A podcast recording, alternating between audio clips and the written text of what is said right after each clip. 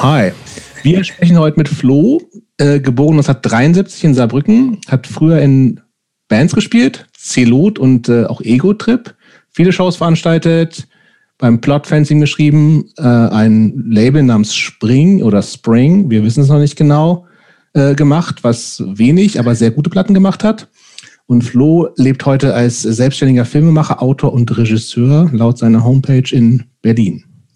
Und äh, Florian, warum wir heute besonders gerne mit dir sprechen, ist folgender Grund.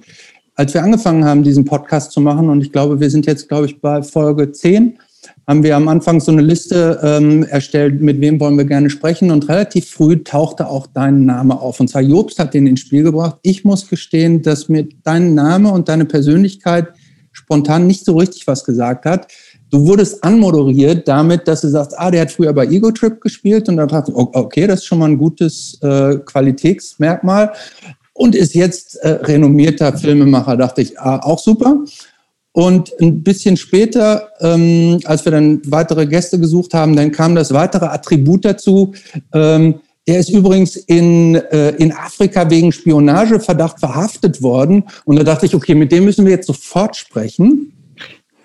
Aber ähm, was alles so mehr so ein bisschen sensationslustige äh, Argumente sind, die haben sich praktisch in dieser letzten Woche vor unserem Gespräch, muss ich sagen, für mich absolut pulverisiert, weil man Golgatha, aus meiner Sicht sage ich jetzt mal, weil man Golgatha, Ego-Trip, alles, was du vorher mach, gemacht hast, im Grunde pulverisieren kann, wenn man sich nur deine Filme anguckt. Denn ich habe das Gefühl, die, dass die Filme, die, die ich gesehen habe, sind so die Essenz von Punk und Hardcore, wie man fast mit Instrumenten und Platten und allem nicht machen kann.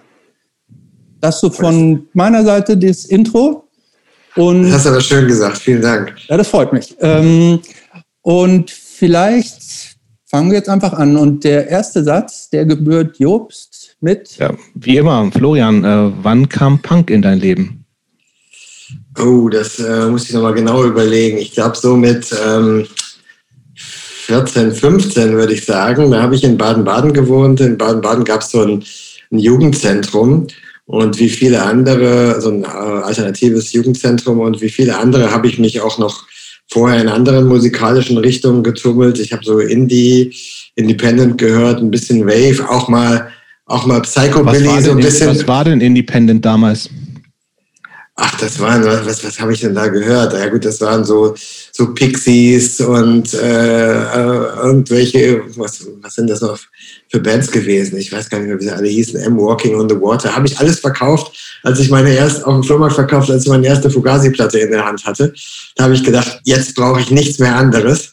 Äh, und habe tatsächlich Platten verkauft, die ich heute gerne wieder hätte.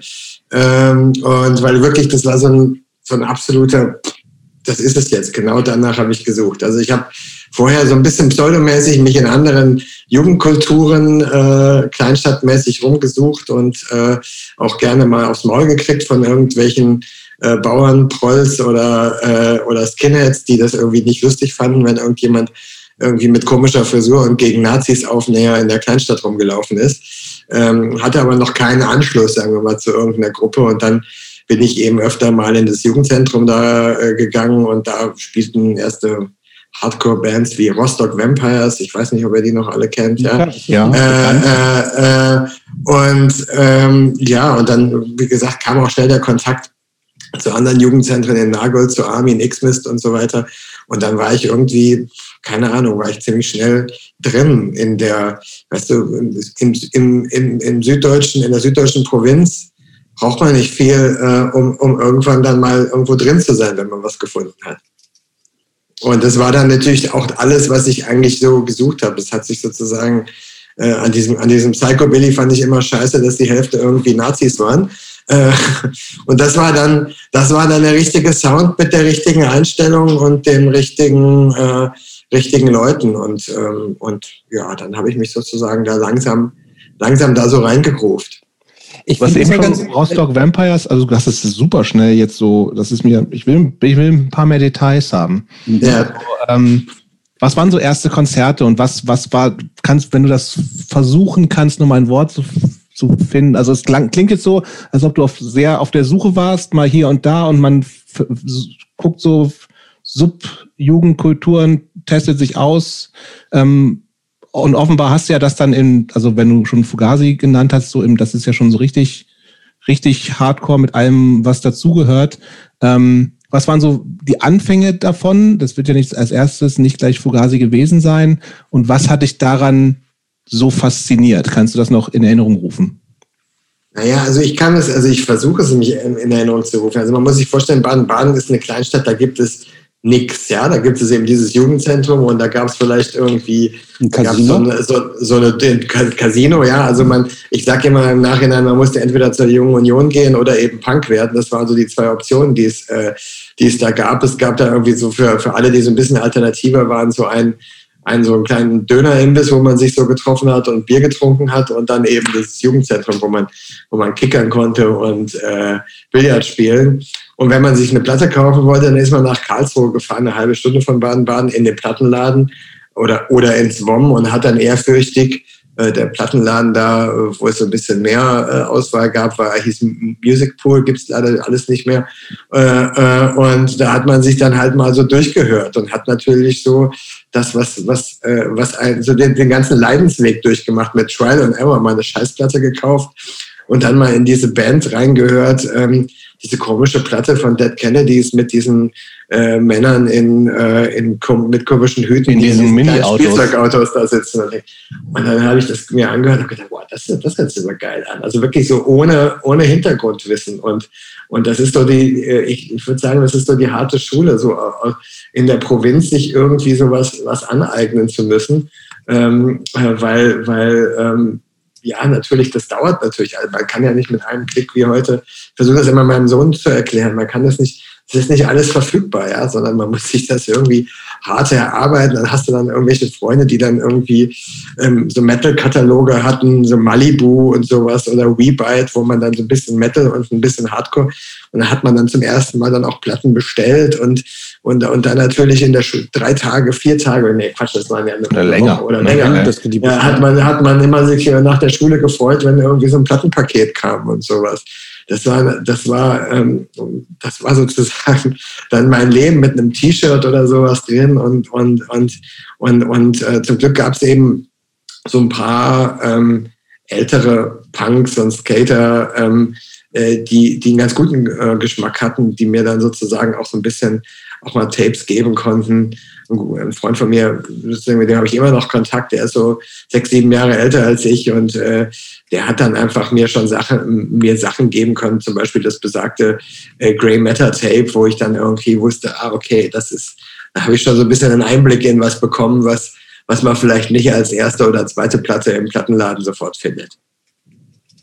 Ähm, Aber erstmal erst ist ja ganz viel Unwissen da. Es ist also so Terra Incognita. Man hat irgendwie so, man weiß irgendwie, ah ja, okay, das ist, das, das, das trifft jetzt so ein bisschen mehr auf mich zu. Da, dass das, da, da, da kommt die Musik und, und da, das ist auch irgendwie ohne dieses, also ich, ich konnte früher, da, also ich bin, ich bin halt einer, der sozusagen aus dem weichen Teil, äh, äh aus diesem Independent äh, Wave Teil zum Hardcore gekommen ist, nicht aus Metal oder sowas. Mhm. Ich fand Metal als Kind also immer oder als als Jugendlicher, also als jung Jugendlicher immer irgendwie scheiße. Ich habe nie Metallica oder sowas gehört. Ja. Ich fand mhm. dann vielleicht noch Ärzte gut oder oder Tote Hosen, aber ich fand Smith viel cooler. Ja. Ich bin halt so ein, so ein bebrillter Gymnasiast gewesen. Ne? Und da, da ist man halt irgendwie. Aber ich habe natürlich auch Mofa-Freunde gehabt, die, die, die, die, die Death Metal und sowas gehört haben. Und da kommt, wie gesagt, in diesem ganzen äh, Spannungsfeld äh, sucht man sich dann so sozusagen seine, seine Nische. Und ähm, die habe ich dann zum Glück gefunden.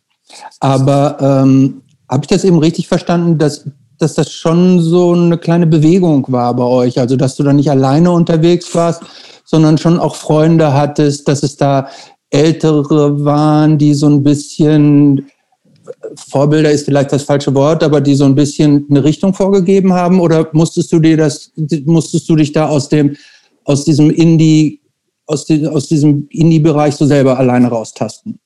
Ja, da gab es schon welche, aber das war also ganz verstreut. Ich meine, der Vorteil der Kleinstadt ist ja, dass man sozusagen, dass ganz unterschiedliche Leute da sind. Und man ist aber trotzdem alle, die ein bisschen anders sind, ein bisschen äh, jenseits des Mainstreams, die kennst du und dann kriegst du eben auch, und dann sind ja auch nicht so viele Konzerte da äh, damals gewesen und dann guckt man eben auch mal über den Tellerrand und da gab es eben Leute, die mehr so, was weiß ich, geskatet haben und, äh, und teilweise auch schon über diesen Hardcore, äh, da eigentlich schon, schon auf der Suche nach anderen Dingen waren, die aber einem noch ein bisschen was, was äh, sagen konnten. Und dann gab es natürlich aber hast du auch diese typischen New York Hardcore-Leute äh, und die, die, die, die irgendwie Saufpunk gehört haben und sowas. Also in einer Kleinstadt äh, äh wie Baden-Baden gibt es nicht irgendwie eine Szene, die dann sozusagen punktgenau äh, dir was vor. Das gab es vorher da nicht. Also, nee, aber das ist ja schon relativ breit gefächert. Ne? Also, ja, genau. Äh, also die muss es ja auch erstmal, also so ein breites Spielfeld muss es ja auch erstmal geben.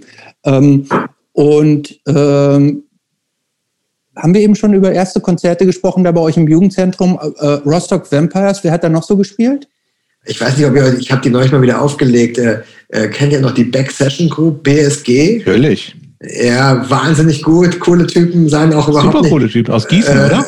Äh, ich weiß nicht, Ecke, nicht ob die aus Gießen waren.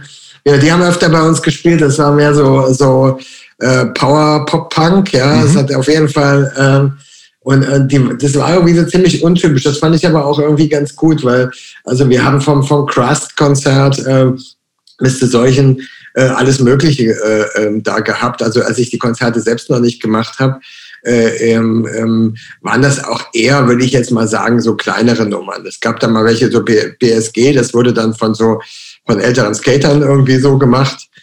Und diese Crust-Sachen dann halt eben so von den, von den Nietenpunks, die es bei uns eben auch gab, ja, die es gab in Baden-Baden, als ich glaube ich so 13 war, äh, eine unheimlich große, äh, für Baden, äh, die Baden-Württemberg bekannt gewordene eine Punk-Hochzeit mit irgendwie 200 Nietenpunks, die dann sich auf dem Hauptplatz von Baden-Baden, also so eine, so eine kleine Chaos-Tage in Baden-Baden, wo dann auch die Zeitungen und die Fernsehen darüber berichtet haben. Ähm, das waren natürlich dann so erste Anknüpfungspunkte, wo man dann mit solchen Leuten auch zu tun hatte. Ja?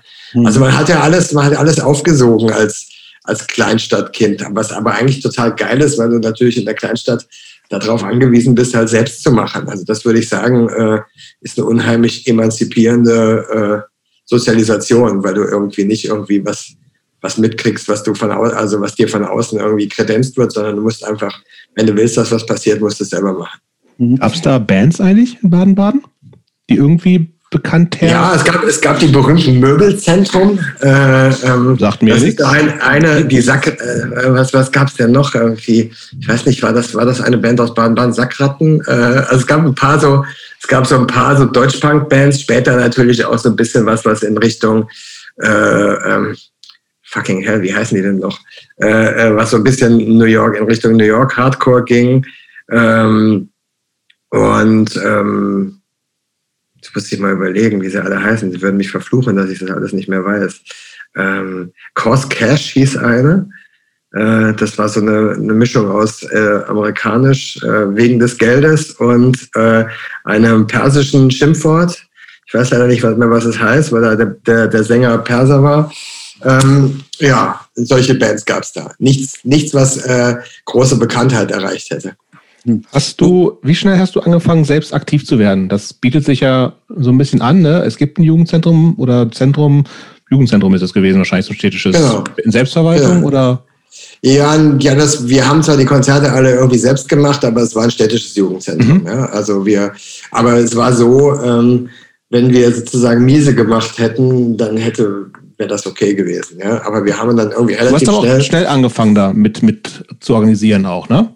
Genau, ich habe dann irgendwann mal das erste Konzert, was ich gemacht habe, das ist, äh, deswegen kam auch die lange Freundschaft zu Ego Chip, war äh, Ego Chip und Tiny Giants in Baden-Baden. Ah, ja, oh. äh, das waren eben zwei, zwei Bands, die ich hatte, glaube ich, irgendwie die Kontakte über Armin von X-Mist und ähm, und dann habe ich das mal irgendwie probiert, ja, wirklich so eine, selbst dann irgendwie eine PA irgendwo in Karlsruhe ausgeliehen und dahingestellt und ähm, und das hat halt irgendwie, das hat halt schon, schon total Spaß gemacht und äh, das war dann auch unerwartet äh, ein, ein Riesenerfolg und ähm, dadurch, dass wir natürlich bei uns nicht viel war, waren auch alle Konzerte immer bumsvoll. Ja? Also mhm. das war ähm, irgendwie super. Es gab keine, keine Ermüdungserscheinungen, wir, dass wir mal ein Konzert gehabt hätten mit 20, 30 Leuten. Das hat es nie gegeben. Da waren immer 150 oder 200 Leute mindestens.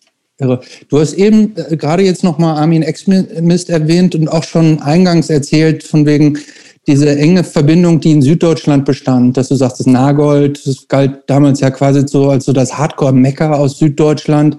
Ähm, wie seid ihr da eigentlich so rumgereist, also von Ort zu Ort? Ich muss gestehen, ich kenne jetzt gar nicht die Entfernung. Wie weit war es so von Baden-Baden nach Nagold oder das also, war immer eine schöne Fahrt. Nach Nagold war es so, ich würde sagen, zwei Stunden äh, Berg hoch, Berg runter, Kurven und so weiter, mitten durch den Schwarzwald. Ja? Also es ist wirklich so ein kleines Sträßchen gewesen, die man dann nachts gefahren ist. Einer musste natürlich immer nüchtern bleiben und ähm, also man hatte alles damals irgendwie, man hat irgendjemand gesucht, der. Das heißt, ihr, ihr wart, hattet da schon Führerschein, ihr wart schon 18. Oder ja, also oder, oder man hatte irgendjemand. Oder Zügen oder sowas fahren. Nee, das, das, das ging nicht da. Also es ist alles mit, fast alles mit dem Auto gemacht worden. Ab und zu hat man vielleicht mal, weil die Züge fuhren nicht so spät nach Baden-Baden. Ja, so in 120 Kilometern äh, äh, Umkreis waren einfach fünf, sechs äh, Läden, äh, wo eigentlich alles gespielt hat, was, was Rang und Namen hatte in, in der Szene.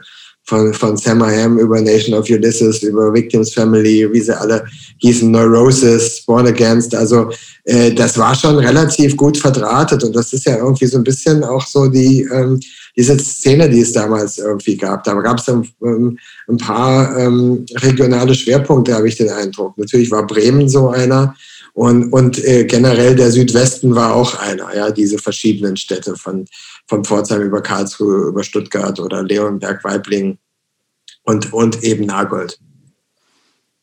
Das ist so interessant, weil das sind Orte, von denen man, äh, wenn man jetzt mehr aus dem Norden Deutschlands kommt, da würde man ja nur vom Namen her nie denken, dass es da, dass, äh, dass da überhaupt irgendwas geht. Aber dass sich da so ein ähm, quasi das, das offensichtlich hat sich die Szene da ja auch praktisch wie so wie so Pilze vermehrt, also dass, äh, dass die Leute sich untereinander inspiriert haben und der eine vom anderen abgeguckt hat und man sich gegenseitig unterstützt hat.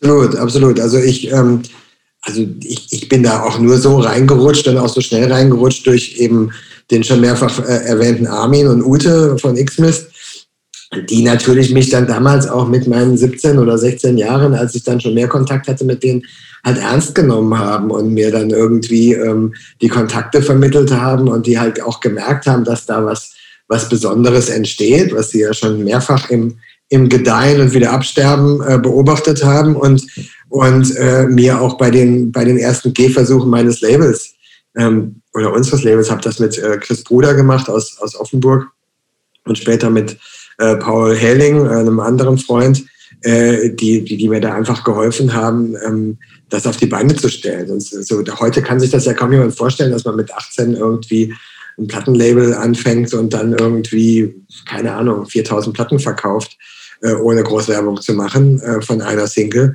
Aber das ging irgendwie damals. War, war die eigentlich gleich ein großes Wunder. oder war der Armin, ähm, Armin, ich weiß, ist, der ist ein bisschen älter als, als du? Armin, Armin ist de deutlich älter. Ich darf, muss mal googeln, aber ich würde sagen, er ist sicher zehn Jahre älter als ich. Ah, okay. Ähm, ja, das heißt, also Armin ist schon, äh, Das heißt, der war schon Ende 20, Anfang 30? Äh, äh, ja, ja, der war sicher schon Anfang 30, als ich da irgendwie anfing. Ähm, mit, mit, mit meinem Kram, ja. Und aber das war eben das Tolle, dass man irgendwie nie das, also im, im besten Sinne dieser Do-it-yourself-Gedanke. Also ich würde sagen, wenn ich irgendwas ähm, aus der Zeit gelernt habe, ist, dass ich, also ich konnte Label machen, ohne Ahnung davon zu haben. Ich konnte in der Band spielen, ohne wirklich ein Instrument gut zu können. Und, äh, äh, äh und das ist halt einfach, äh, das, das war das, das, das Tolle daran. Das war wahnsinnig emanzipierend und man konnte natürlich auch falsch liegen und man konnte sich auch in irgendwelchen ähm, Szene-Diskussionen verfangen, wie wir das sicherlich im Plot auch teilweise gemacht haben.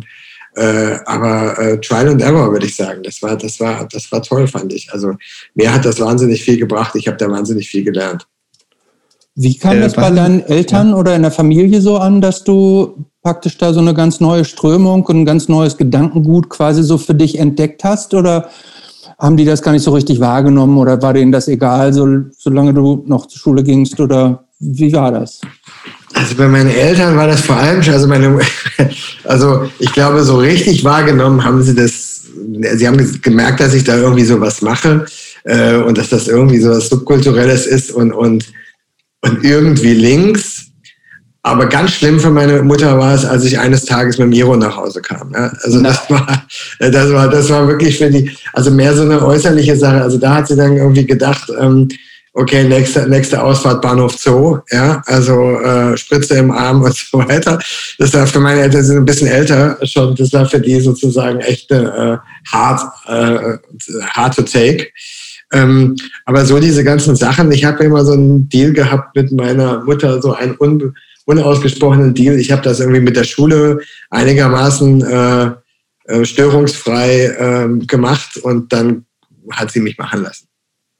Aber das ja, klingt ja also auch schon so, als ob du so ein, so ein Typ warst, der eher, also warst ja irre aktiv, ne? Also und hast einfach viel innerhalb dieser, mh, hm, ja, ich nenne es jetzt doch mal, also ein bisschen, also Musikszene, die aber natürlich auch mehr als Musik ist, wissen wir ja so, ne? Einfach viel, viel, also dieser, ich glaube, dieses DIY-Ding ist ja so ein Teil, was dir offensichtlich damals total wichtig war, wahrscheinlich immer noch irgendwie.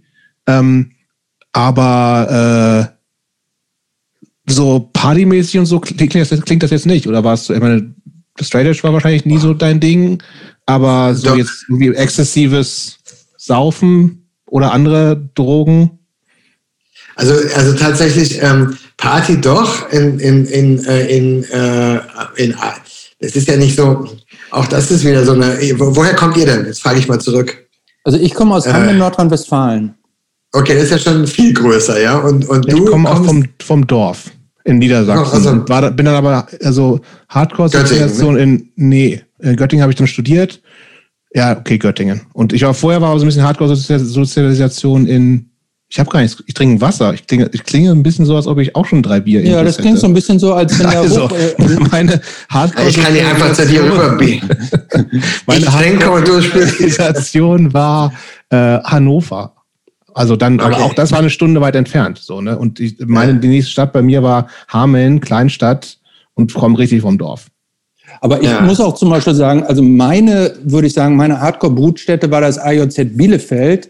Das war schon relativ weit entfernt. Also da musste man auch erstmal hinkommen. Und gerade also als wir jünger waren, war da gar nicht dran zu denken, da hinzukommen. Ja, also, ja, ja. Ähm, ich weiß zu meinen, als ich so 14, 15 war, da sind wir nach, nach Bochum oder so mit dem Zug gefahren, da war es überhaupt eine Diskussion, so spät nach Hause wiederkommen zu können. Und irgendwie fuhr noch der letzte Zug, als hat da die Hauptband überhaupt schon angefangen zu spielen. Also das war jetzt auch nicht so einfach.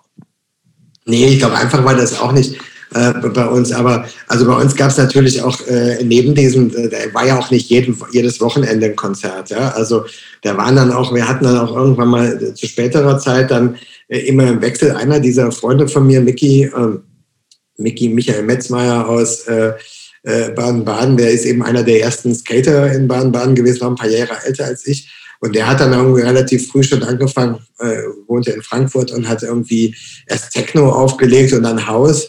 Und später hatten wir dann eben auch so einen Wechsel, dass wir die gleichen Leute ähm, unten im Keller, dem sogenannten Schwülkeller in dem Jugendzentrum, irgendwie Hauspartys gemacht haben mit wirklich äh, vergleichsweise großen DJs aus Frankfurt und so. Und und oben dann also immer im Wechsel, so alle zwei Wochen eine Hausparty und dann wieder ein Konzert mit Bikini Kill und Team Trash oder sowas.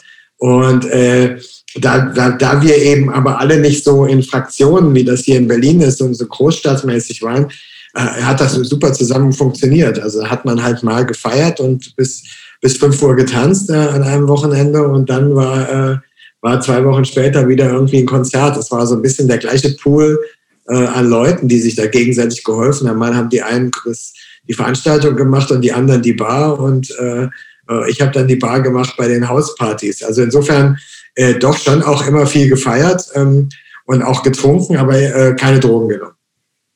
Da bin ich sozusagen, aber eher so nicht so aus, ähm, einfach so, weil ähm, äh, ich, wie soll ich sagen, irgendwie, das hat mir immer, ich hatte einige äh, Freunde, die relativ früh ähm, sehr schlechte Erfahrungen mit Drogen gemacht habe, auch mit harten, harten Drogen. Und äh, da, da, wollte ich irgendwie, ich habe immer nicht, nicht so genau gewusst, ob ich, ob ich das unter Kontrolle haben würde. Deswegen habe ich da eher so die äh, Finger von gelassen. Aus, aus Respekt, würde ich sagen. Aber ich war jetzt nicht Straight Edge oder sowas. Mhm. Apropos äh, Respekt, ähm, in dieser ganzen lebendigen Szene, in der ihr euch da bewegt habt, ähm, wie war denn da eigentlich der Anteil von Männern und Frauen? Waren es da auch überwiegend Typen oder ähm, wie viele Frauen gab es da und wenn nur wenige, was ich jetzt mal, oder deutlich weniger als Männer unterstelle ich jetzt mal, weil so war es halt leider so. Hast du da eine Erklärung für, warum das so war? Also ich habe gerade neulich mit einer Freundin von mir äh, gesprochen, die damals noch ein paar bisschen jünger war als ich und die das im Nachhinein schon als extrem mackermäßig ähm, empfunden hat. Ja? Also auch ähm, zwar wohlwollend ähm, erinnert hat, dass wir dann auch in so einer Kleinstadt sowas wie, wie Bikini Kill und Team Trash äh, da hatten und das natürlich auch erstmal für Auseinandersetzungen sorgte, weil, weil die Bands natürlich erstmal gesagt haben, die Typen jetzt erstmal in die hinterste Reihe und die Frauen nach vorne und so weiter. Ähm, ähm, aber äh, natürlich war das, war das äh, ein, ein überwiegend männlicher Kosmos und, und in, in, jeder, in jeder Spielart hatte das auch so ein gewisses pubertäres Mackertum. Ja? Und äh, das ist halt leider die, ähm, die Story, da muss man sich auch nichts vormachen. Ja? Natürlich wurde das irgendwann mal durch die ganzen Riot Girl Bands und äh, auf, ein bisschen aufgebrochen, aber das, das ist schon irgendwie so ein, so ein, so ein Typending, ja, würde ich auf jeden Fall sagen. Hast du eine Erklärung? Und das, das war sicherlich auch für viele auch puh, eine Erklärung. Also, also muss ich nochmal äh, mehr in mich gehen. Ne? Ich glaube, das ist natürlich ähm, diese ganze, da kommt natürlich dann schon auch erstmal dieses harte Musikding erstmal äh, ähm, zum, zum Vorschein, wo, wo dann ja, Typen sich offensichtlich dann irgendwie äh, mehr, äh, wie soll ich sagen, äh, dazu genötigt fühlen, da voll den Dicken zu machen beim Pogen oder beim Stage-Steigen und so. Und ich glaube, es ist mit den Jahren, es ist schon in solchen politischen Läden wie der Steffi, dem besetzten Haus in Karlsruhe, ist man damit schon anders umgegangen als dann irgendwie auf dem, auf dem Dorf wie bei uns. Ja? Da musstest du halt, da, da sind halt auch ganz viele hingekommen, die, äh, äh, die haben dann von hinten gerufen bei, bei Bikini Quickkill Fotzenchor, ja, oder sowas, ja. Und das ist natürlich super als, als Gastgeber, ähm, das erstmal irgendwie zu, zu erklären. Also, dass, dass das, ein Großteil des Publikums erstmal diesen ganzen, sagen wir mal, äh, den Hintergrund dieser Band gar nicht irgendwie versteht. Da stehen halt irgendwelche Frauen und, äh, und die Hälfte des Publikums denkt, die kann man irgendwie jetzt irgendwie anmachen oder beschimpfen oder sowas. Ja, ja das ist natürlich ähm, ähm, was, was, was man, wo wir dann natürlich auch gleich mit den, mit den Gästen dann aneinander geraten sind. Ähm, aber, aber das war natürlich dann, es war natürlich alles überhaupt nicht aufgeklärt und, und überhaupt nicht bewusst, ja. Und, und zumal eben noch weniger da auf, auf, auf dem Land, wo die Hälfte halt einfach aufs Konzert gegangen ist, weil halt da irgendwie Punk und laute Musik gespielt worden ist, ohne irgendeinen Background. Das meinte ich eben. Wir haben dieses Kon diese Konzerte gemacht und ich würde sagen, es war die Hälfte waren Zugereiste aus ähm, ähm, die dann aus, aus, sagen wir mal, den umliegenden größeren Städten kamen, von, von Karlsruhe, Frankfurt oder sowas, weil sie Bikini Kill halt sehen wollten und das im Umkreis von 200, 300 Kilometern, die nirgendwo anders gespielt haben. Äh, und die Hälfte waren halt äh, Baden-Badener Dorfpunks. Mhm. Ja? Spannend eigentlich. Da, und und das, das war eben anders, als wenn, also ich bin dann irgendwann mal zu den Golgatas nach, nach äh, wo war das, ähm, nach Langenfeld gefahren. Und das war total irre, weil da gab es dann, äh, und ich war da total, total äh, konsterniert, weil es gab von jeder Mini-Fraktion von Hardcore gab es irgendwie eine Gruppe von 30 Leuten. Also da waren die Straight Edger, die waren irgendwie dann gegen die total veganen und dann waren da noch welche äh, Antifa-Leute und so weiter. Da gab es eben also wirklich alle alle alle Splittergruppen gab es da und die waren sich spinnefeind, ja, und haben sich gegenseitig äh, ähm, äh, provoziert, aber das waren schon innerhalb dieses Hardcore-Segments äh, ähm, irgendwie so, so Mikrogruppen und bei uns waren halt irgendwelche Saufhippies da und, und, und, und Punks und, und was weiß ich, die Gymnasiasten, da war halt alles querbeet da. Das war, das war natürlich auch schön, aber da brauchtest du jetzt nicht, also die, den, den Plot-Diskurs, äh, den, den haben da vielleicht irgendwie äh, fünf oder sechs Leute verfolgt. Auch wenn wir die Bands da hatten, die im Plot irgendwie eine Rolle gespielt haben, aber wie Iconoclast oder sowas, ja, aber das haben von den Baden-Badenern niemand irgendwie interessiert, was wir da für Diskussionen führen. Aber habt War doch vielleicht denn, gar nicht so wichtig.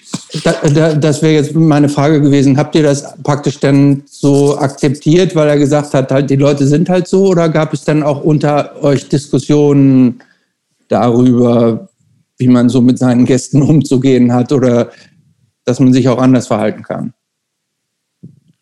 Also wir haben bei solchen Konzerten haben wir natürlich irgendwelche Leute dann irgendwie auch rausgeschmissen und so, ja, ähm, die sich dann so, äh, so verhalten haben, gerade bei diesem Bikini-Kill-Konzert.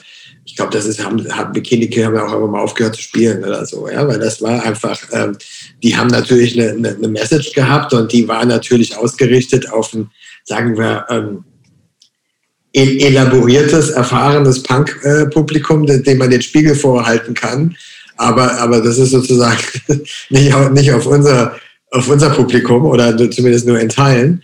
Ähm, aber ähm, ja, aber ich meine, das, das ist ja auch jetzt, das wäre sonst vielleicht auch so ein bisschen, bisschen vermessen. Wir wollten ja auch nicht den Stab brechen darüber, aber wir haben natürlich, ähm, ähm, wie soll ich sagen, also ähm, da waren eben auch viele, die hätten lieber Sick of It All gesehen. Mhm. Jede, jede Woche. Also ich glaube bei vielen, ich, ich habe auch, ich habe auch von ein paar äh, entfernten Freunden später mal äh, äh, irgendwie so verklausulierte Komplimente bekommen äh, über Facebook. Ah, das war ein geiles Konzert, die damals irgendwie in, in Tarnhose und äh, mit Sick of It All Ziegenbart da äh, den, und Biohazard T-Shirt den strammen Max gemacht haben. Äh, ähm, ich glaube, das ist vielen erst im Nachhinein aufgegangen, was wir da, was wir da für Bands hatten. Mhm. Ja, ich meine, ich, ich finde das, also selbst aus Aber das okay. also kommt, ja, ich finde das eigentlich, ich finde das total gut. Ne? Also ich finde immer noch, also auch, ich war ja lange Zeit in Göttingen und da war halt, also auch einfach, weil da war ja schon im UC gab es immer viel und wir haben auch viel, viel veranstaltet und waren dann, also als, als ich dann da war und die Leute, mit denen ich die Konzerte veranstaltet hatte, äh, unsere Konzertgruppe, die, wir waren ja schon auch relativ so aufgeklärt, so, ne, im Sinne von, äh, da, du fängst halt nicht bei Null an, aber trotzdem hast du halt tatsächlich irgendwie in, in, in jeder Provinzstadt und das Gefühl ist das in Großstädten ein bisschen anders und natürlich ist es zum Glück in, in vielen Belangen jetzt halt auch anders. Ähm, hast du halt irgendwie einfach Leute zu Konzerten gekommen sind, die einfach, ja, nur wegen, weil halt, wie du gesagt hast, weil harte Musik war, dahin gegangen sind und die einfach, denen es auch um nichts anderes ging und die auch nicht irgendwie vielleicht Bock hatten auf herausgefordert zu werden, äh, nicht nur musikalisch, sondern eben äh, gedanklich und mit, mit sich, mit, mit, äh, mit sich, mit sich selbst und der, der Welt auseinanderzusetzen, so, ne? Und das, das, das ist ja schon Teil von, von dem Hardcore, den, den du auch gemacht und erlebt hast, dass es irgendwie ja schon irgendwie auch um, ja, also zumindest Weiterentwicklung um deiner selbst ging, aber vielleicht sogar die Welt ein bisschen besser zu machen, so, ne, um das mal ganz pathetisch zu sagen. Und da ging es ja nicht allen drum. Ja, genau. Und ich, nee, genau. Und ich glaube, das war den, das war vielen auch total egal. Also nicht, nicht denen, die, wie wir dann, äh, einen weiten Weg auf sich genommen haben, um die mhm. Konzerte zu sehen. Und das war eben immer, immer auch die Hälfte. Mhm. Aber so in meinem äh, Ding. Das waren alles total nette Leute und deswegen habe ich da auch überhaupt gar kein Problem mit gehabt. Aber den brauchte ich jetzt nicht. Äh, ein Großteil der Leute in Baden-Baden, ein paar vielleicht, ja, aber den brauchte ich jetzt eben nicht mit diesen Diskussionen kommen, die da äh, und Reviews und was weiß ich was kommen, die wir da im, im, im Plot verhandelt haben. Das hat sie, wie gesagt, nicht so, nicht so wahnsinnig interessiert. Ja. Da hat sie im, im Zweifel das, äh, das, das nächste Biohazard-Konzert in der, in der Stadthalle in, in Karlsruhe viel mehr interessiert. Ja? Und ähm, aber das war, das war völlig okay. Und ähm, also wir hatten einfach eine, und, und, aber auch diese, diese, wie die Leute dann zusammengekommen sind, da haben sich ja auch Freundschaften ergeben. Und, äh, ähm, und, und äh, ja, Fan, Fanschaften ergeben, die jetzt über, über Jahrzehnte ähm, äh, ähm, gehalten sind. Und, äh, und ich fand das, ähm, das hat, das fand ich irgendwie, fand ich voll, voll okay so. Was kam bei dir eigentlich ähm, zuerst? Eigene Band, Label oder Plot? Mitgliedschaft sozusagen? Puh, ich bin immer so wahnsinnig schlecht im rückwärtig, rückwärtig sowas erzählen, ähm, aber und, und erinnern. Ich glaube, zuerst eigene Band mit Freunden äh, in Baden-Baden, die aber nicht besonders äh, produktiv war. Äh, im, Was hast du da gespielt? Äh, äh, E-Gitarre. Im, mhm. im, Ke im Keller ähm, uns, unseres Gymnasiums haben wir einen Keller freimachen können und da, da äh, war unser Proberaum. Ähm, äh, Wie dann kam. Oh, hatte die einen Namen? Du, ich weiß es nicht mehr, ehrlich gesagt. Also wir haben keinen Auftritt gehabt. Kein, also, äh, okay, alle. Kein Auftritt, gar nichts. Ja. Okay, und okay. dann kam eben, und das ist eben auch so eine total ähm, ähm, coole Do-it-yourself-Sache eigentlich oder so ein, so ein emanzipierender Moment. Dann haben wir eben irgendwann mal die äh, Ego-Trip bei uns gespielt und ähm, haben, da hatten wir ein super Konzert und dann äh, kriegte ich irgendwann mal eine Weile später einen Anruf und äh, da meinte, hat mich Ma angerufen, Ma und Otto von, von Ego Trip und haben gefragt, ey, sag mal, spielst du nicht auch Gitarre? Ähm, äh, oder spielst du nicht auch Bass? Und dann habe ich gesagt, nee, nee, ich spiele Gitarre. Macht nichts, bringen wir dir bei. Äh, wir, wir, wir mein Bruder, der ist ausgestiegen, ähm, der muss irgendwie studieren und äh, wir brauchen einen Bassisten. Kommst vorbei, wir bringen es dir bei und wir gehen dann irgendwie zwei Wochen später auf Tour. Und, das, wie, äh, die kamen ja aus der Würzburger Ecke, ne? Genau. Äh, Schweinfurt genau. und sowas, ne? Schweinfurt, ja. Und, Schweinfurt. Und dann bin ich da hingefahren. Und, wie weit äh, ist das? Das waren dreieinhalb Stunden. Ähm, ah. Da, hatte ich dann schon, aber da war ich schon 18, gerade knapp 18, da habe ich mir ein Auto geliehen. Oder, nee, da bin ich sogar noch im Zug hingefahren. Da stimmt, da muss ich muss vor 18 gewesen sein. Bin ich im Zug hingefahren äh, ewig lange und dann äh, haben die mich abgeholt und äh, wir haben in so einem alten Bauern, haben damals in so einer Wohnung in einem alten Bauernhof in Salz, das ist noch kleiner als Bad Neustadt, ein mini kleines Dorf. Ähm, und es war eine, eine total zerranzte Wohnung. Äh, da haben die beiden gewohnt, Maren Otto, der Sänger und Gitarrist von Ego Trip. Und die haben mir dann, äh, die haben mir dann die, die Basslines bei, beigebracht äh, ähm, in zwei oder drei Tagen mehr schlecht als recht. Und dann sind wir zwei Wochen auf Tour gegangen. Was erste Konzert war, erstes Konzert war übrigens äh, im, in Hannover. Was war das für eine Tour? Äh, was war das für eine Tour? Es war nie, äh, nur Ego Trip, okay. äh, die dann immer wieder mit anderen Bands zusammengespielt haben. Ich glaube, einmal waren wir da, ein paar Tage haben wir mit Battery zusammengespielt sogar. Also wir sind dann immer irgendwo auch dazu gebucht worden.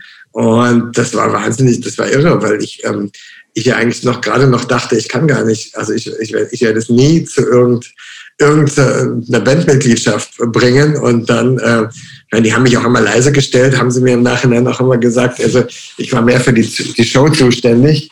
Äh, und ich war wahnsinnig aufgeregt bei jedem Konzert, und, äh, aber es hat irre Spaß gemacht. Ja. Es war, war, war total super.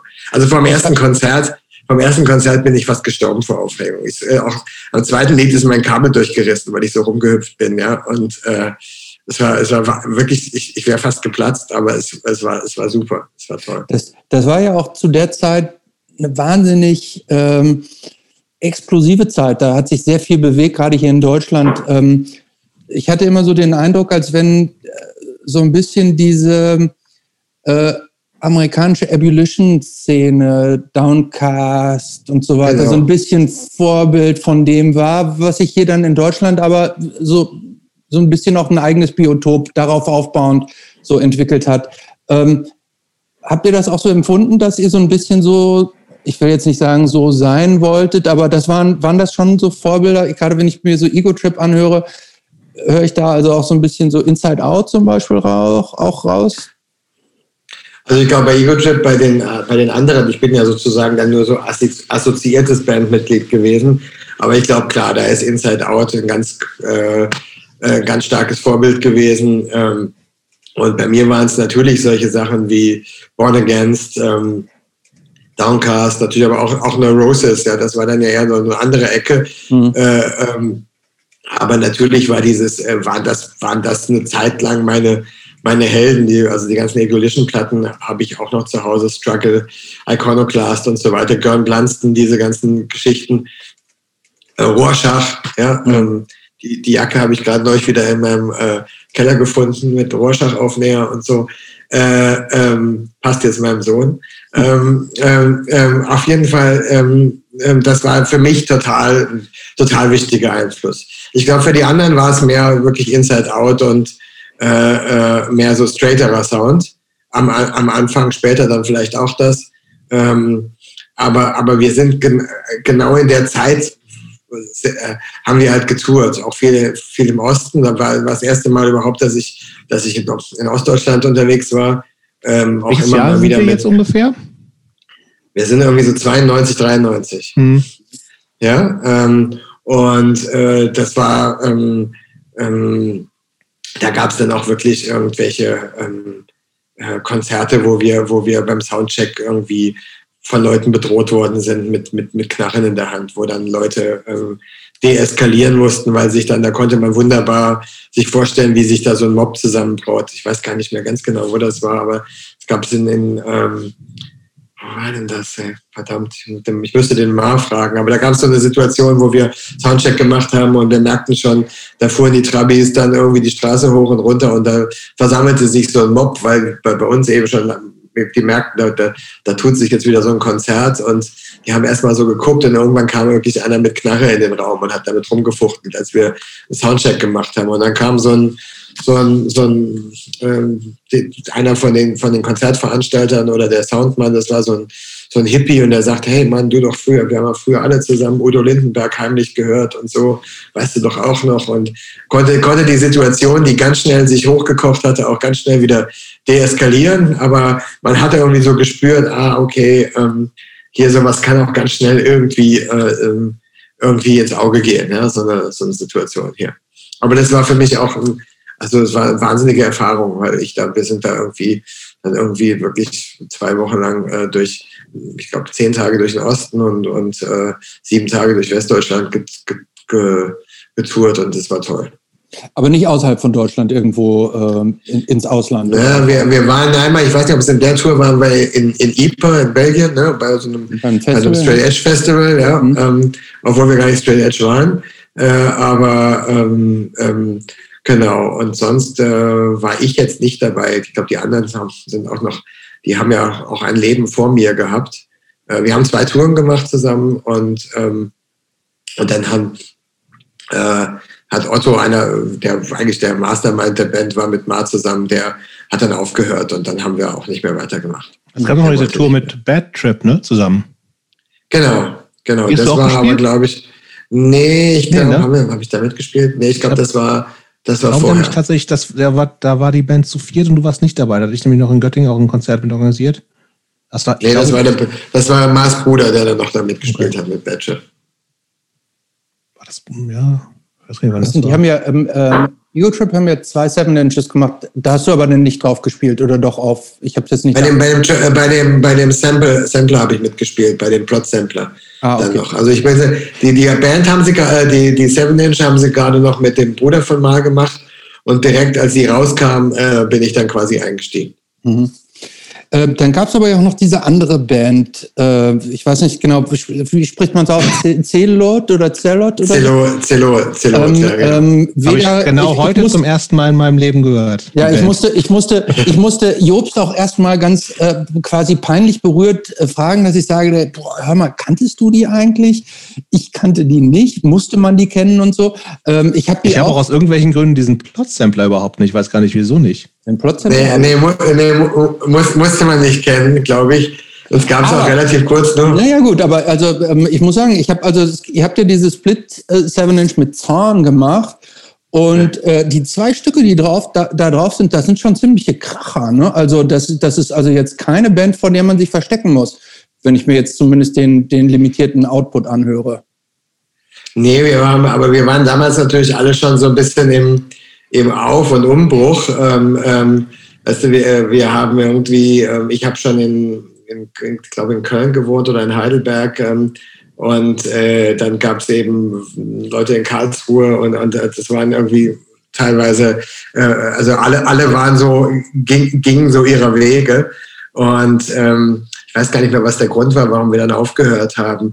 Spielte ja auch der, der Glaser mit von Lucifer's Mob und, und Linde von Lucifer's Mob und äh, mein ähm, Spring-Kollege Kollege Chris Bruder und noch Krischer Lehmann aus, äh, aus Offenburg. es waren einfach, also wir waren alle so, so ähm, Proberaumkollegen und wir dachten, jetzt machen wir mal richtig was. Und ähm, aber es hat, hat uns in alle Winde dann irgendwie zerstoben. Und es gab auch ein Konzert, muss ich zugeben, da hab ich, haben, haben die zwei Gitarristen und ich vor allem keine besonders rühmliche äh, äh, Rolle gespielt, weil ich glaube, ich war ganz schön betrunken und habe kaum einen Ton getroffen. Das hat den, das hat den, äh, den Glaser, den Schlagzeuger, ziemlich, gestre ziemlich gestresst. Das war im Schlauch in Pforzheim und und ich glaube, der hat dann irgendwann gedacht, nee, so, so auf so unprofessionellen Scheiß hat er keine Lust mehr. Ja, ich glaube, das hat, das hat so ein bisschen das, dazu das, beigetragen, das, dass wir. Das ist übrigens so ähnlich bei den Sex Pistols. Nur ja, ich glaube, das geendet. Ja, da gibt's aber, da gibt's diverse. Also vom, vom, vom Können kann ich, würde ich, würde ich sagen, ich meine, vielleicht äh, vom, vom, äh, vom Punkrock-Lifestyle nicht so sehr, aber vom, ist ja, ist ja leider, ist ja leider kein Lob, aber vom musikalischen Können nicht vielleicht so wie Sid Vicious oder sowas. Ne? also, die Band gab es auch nicht äh, so lange, ne? Das war ja schon so irgendwie, nee. hast du gesagt, alle waren in anderen Bands. Äh, es gab nicht viel rausgemacht, diese Split 7 Inch und einen Song auf diesem Plot Sampler, viel gespielt. Und, und wir sind halt alle, nee, wir haben glaube ich zwei Konzerte gespielt. Okay. Und wir sind dann halt, äh, das Problem war, dass wir halt wirklich alle, das war so die Zeit, als dann irgendwie es ernst wurde mit Studieren oder äh, auch wegziehen und also einfach geografisch war das dann einfach, eine, ich bin dann nach Köln gezogen. Ähm, es gab welche, die sind äh, in Heidelberg geblieben, andere sind noch weiter weggezogen. Und da war das einfach dann, ähm, bei uns war dann auch so ein bisschen der, wir, wir haben immer vorgehabt, die, ein paar Leute aus den Baden-Baden waren, wieder dahin zu kommen, weil es eben diese, dieses, diese Jube gab. Und in, äh, die ist dann sozusagen aber auch geschlossen worden, weil da ist ein riesen Festspielhaus an diesen Ort gebaut worden. Das war in so einem alten äh, Barock Gebäude in so einem Bahnhof. Das war auch ein bisschen äh, absurd, unser Jugendzentrum. Das war, sah eben immer wahnsinnig mondän aus. Selbst die amerikanischen Bands, die haben das immer nie vergessen, weil das irgendwie so anders war. Ähm, und da hat dann irgendwann mal die Stadt entschieden, da ein riesengroßes Konzerthaus hinzubauen. Das ist, unsere Jubel ist jetzt ähm, die Garderobe des Festspielhauses Baden-Baden. Äh, äh, und danach wurde die zwar an anderer Stelle wieder eröffnet, aber es gab einen kompletten Bruch im, im Personal und, und, und, und die hat sich dann mehr so an jüngere Leute, die hatten auch keine Lust mehr, so Konzerte zu veranstalten.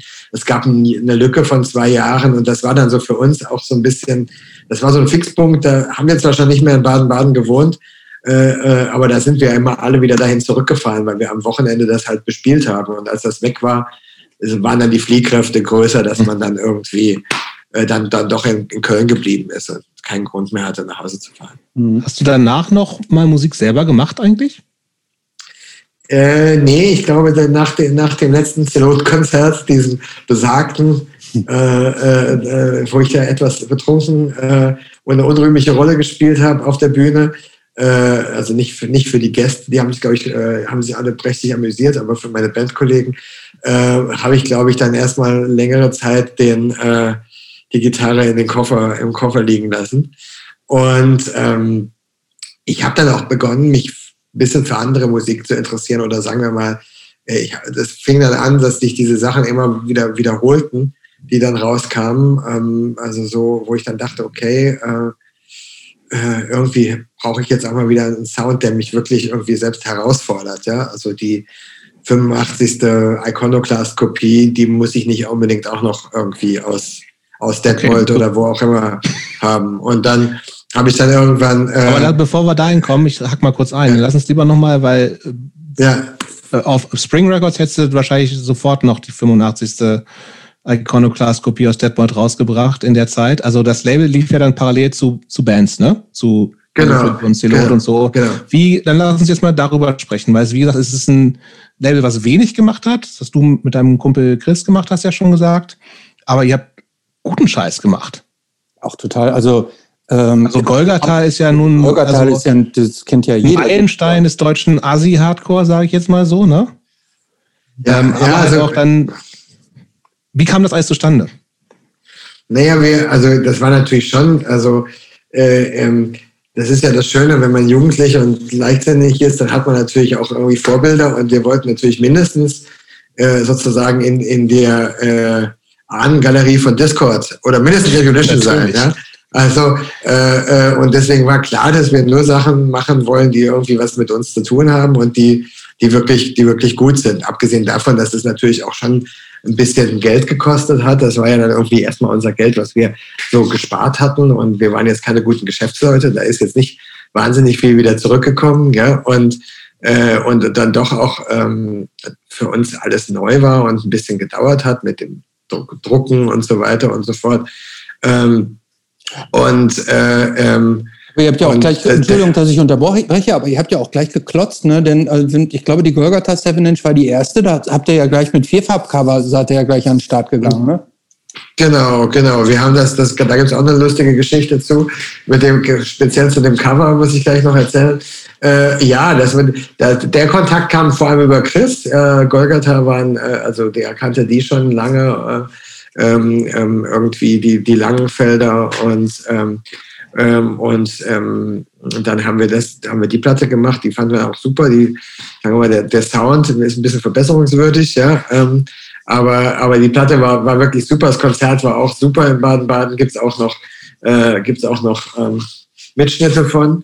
Ähm, und ähm, ja, was haben wir danach gemacht? Was war, was war das nächste? Müsst ihr mir nochmal äh, sagen. Ich glaube, Lucifers Mob und Golgatha's Mensch, ne? Genau, ja. War das nur ein 7-Inch? War das ein, das war nee, das war, eine, das, war eine, das war eine 12-Inch. Stimmt. War ein Album, genau. Gab es genau, auch, bei der Platte nicht auch irgendwelche Probleme wegen diesem, wegen so einem obszönen Poster, was dabei lag? Oder genau, genau, genau, genau. Das war sozusagen, das wurde irgendwie auf den Index gesetzt. Ähm, der äh, ähm, Flo Kebel, der hat immer so ähm, tolle, ähm, ähm, ähm äh, wie sagt man, äh, äh, ähm, Jetzt stehe ich auf dem Schlauch. Eben, also Collagen, genau. Mhm. So tolle äh, Bildcollagen gemacht, ähm, äh, gerne mal mit irgendwelchen Leichen oder, oder Pimmeln drauf, aber auch mit Hakenkreuzen und so weiter. Äh, äh das ist später auch äh, durchaus äh, von anderen noch ähm, wiederholt worden. Und dieses, diese, ähm, bei, beim Dings ging das noch durch, bei, bei dem Cover von, von der Single, aber bei, der, bei dem Inlay von äh, Lucifers, äh, von der, von der Golgatha Lucifers Mob Split. Ähm, das sollte, glaube ich, auch außen aufs Cover, das dann im, im Inlay lag und äh, das hat dann, glaube ich, die Druckerei sich geweigert zu drucken. Aber was war denn da drauf? Da waren, glaube ich, irgendwelche, äh, ich muss mal überlegen, also war, ich glaube, es ging vor allem um die, um die Hakenkreuze auf, äh, da war irgendwie Freisler und Volksgerichtshof und sowas drauf und da waren irgendwie richtige Hakenkreuze natürlich auf den Armbinden und äh, äh, das war natürlich nicht als, als äh, affirmatives Statement gemeint, Klar. als Kunst natürlich und ähm, aber das, das hat man damals niemand, man musste, man muss sich klar machen, das war ja auch irgendwie in der Zeit, als, als irgendwie auch überall Nazi-Aufmärsche unterwegs waren. Das hat man irgendwie nicht verstanden und das hat die Druckerei, glaube ich, nicht gewollt oder ist es tatsächlich auch, auch auf dem Index gekommen, so dass wir dann so ein äh, Kartoncover machten mussten. Das war dann sozusagen äh, Blanko, ein Blanko-Karton und wir haben das als Inlay reingelegt. Und ähm, bei der Single gab es eben auch noch eine, eine äh, lustige Inzidenz. Die haben nämlich Golgatha in, in Luxemburg gespielt und ähm, am Tag äh, ähm, äh, des Rudolf Hess Geburtstages, ja. Und wir sind über die Grenze gefahren nach Luxemburg und wir hatten gerade diese frisch gepresste Single dabei. Und auch, auch da waren irgendwie solche, ähm, äh, das, sah, das sah auch irgendwie komisch aus. Für, und an dem Tag haben die, die deutschen Nazis sich, nämlich weil es in Deutschland verboten war, sich überlegt, dass sie in Luxemburg ähm, äh, ausweichen und da demonstrieren wollen. Und da war natürlich der Bundesgrenzschutz und alle möglichen Sondereinheiten an der deutsch-luxemburgischen Grenze. Und wir fuhren auch darüber. Das muss man sich vorstellen. Golgatha, die hatten alle Glatzen, äh, hatten alle Bomberjacken und in, in Runenschrift stand auf den Bomberjacken Golgatha drauf. Ja? Also wir waren, und ich hatte, ich hatte auch irgendwie eine Tarnhose. Wir waren einfach für so einen normalen BGSler nicht äh, zu unterscheiden von Nazis. Ja? Und äh, wir sind natürlich gleich rausgewunken worden, sofort auf die Straße. Wir lagen bäuchlings mit den Gesichtern auf der Straße. Und dann haben die dann noch unseren Kofferraum aufgemacht. Und dann hatten wir halt auch noch diese Tonträger, die auch noch aussahen wie Nazi-Tonträger. Ja? Und da war natürlich erstmal erstmal eine Stunde lang nichts zu machen, bis die da, bis wir dann sagten, wir, wir spielen in Esche als Hätte und die warten auf uns und das ist ein linkes Jugendzentrum und so weiter. Und die haben dann irgendwie angerufen bei Luxemburger Polizei und irgendwann durften wir dann tatsächlich weiterfahren. Also so wie wir aussahen, äh, so von versammelter Mannschaft. Richtig ich gewesen. Uns, ich, ich hätte uns nicht weiterfahren lassen. Ja, aber, aber, ich habe ich hab jetzt aber, ja auch, ich habe ja gerade mal rausgeholt hier. Ähm, ja, genau. Ähm, ja, genau. Ich habe es lange, ich habe lange nicht mehr angeguckt, weil ich habe kleine Kinder. Äh, da ich ja, so also hier, hier ist also Adolf Hitler im, im Papst, in der Papstmontur, äh, äh, Jesus am Kreuz mit einem Nazi-Soldatenkopf, äh, ein Arschloch vorne im, im Genitalbereich, Jesus, eine Jesus-Collage, wo ihm praktisch wo, ähm, mit einem äh, Blowjob, wo er in den Penis beißt und das Blut so runterfließt. Ähm, also. Kann ich nicht auf Facebook posten, leider. Nee, das, das, gesperrt. Das, das, kannst du nicht auf Facebook posten. nee, das gibt ähm, viel Ärger.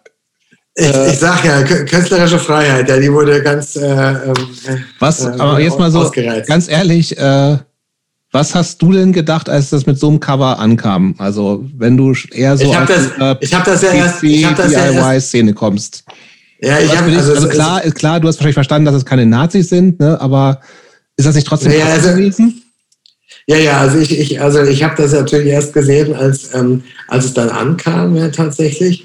Weil die, äh, diese Abwicklung, die ging dann irgendwie über, ähm, die lief über Xmist.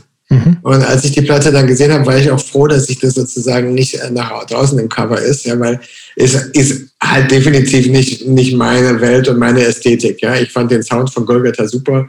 Ähm, ich äh, ähm, mochte die Typen und mag die Typen. Gab zwischenzeitlich mal einen Streit, den äh, haben wir aber beigelegt. Ähm, und äh, aber so genau diese, da geht's für mich immer, also so in dem Moment, wo so dieser, dieses Assitum nach außen getragen wird und diese Provokation, um der Provokation willen, ich habe das verstanden, ähm, aber ich bin ja nicht der Künstler, sondern ich bin das Label äh, und ich habe verstanden, was, was, was die sind und was die wollen und vor allem auch, was Lucifer's Mob sind und was sie wollen und Deswegen habe ich das mitgetragen, äh, obwohl es nicht mein Ding war. Und ich fand es äh, auch damals nicht cool.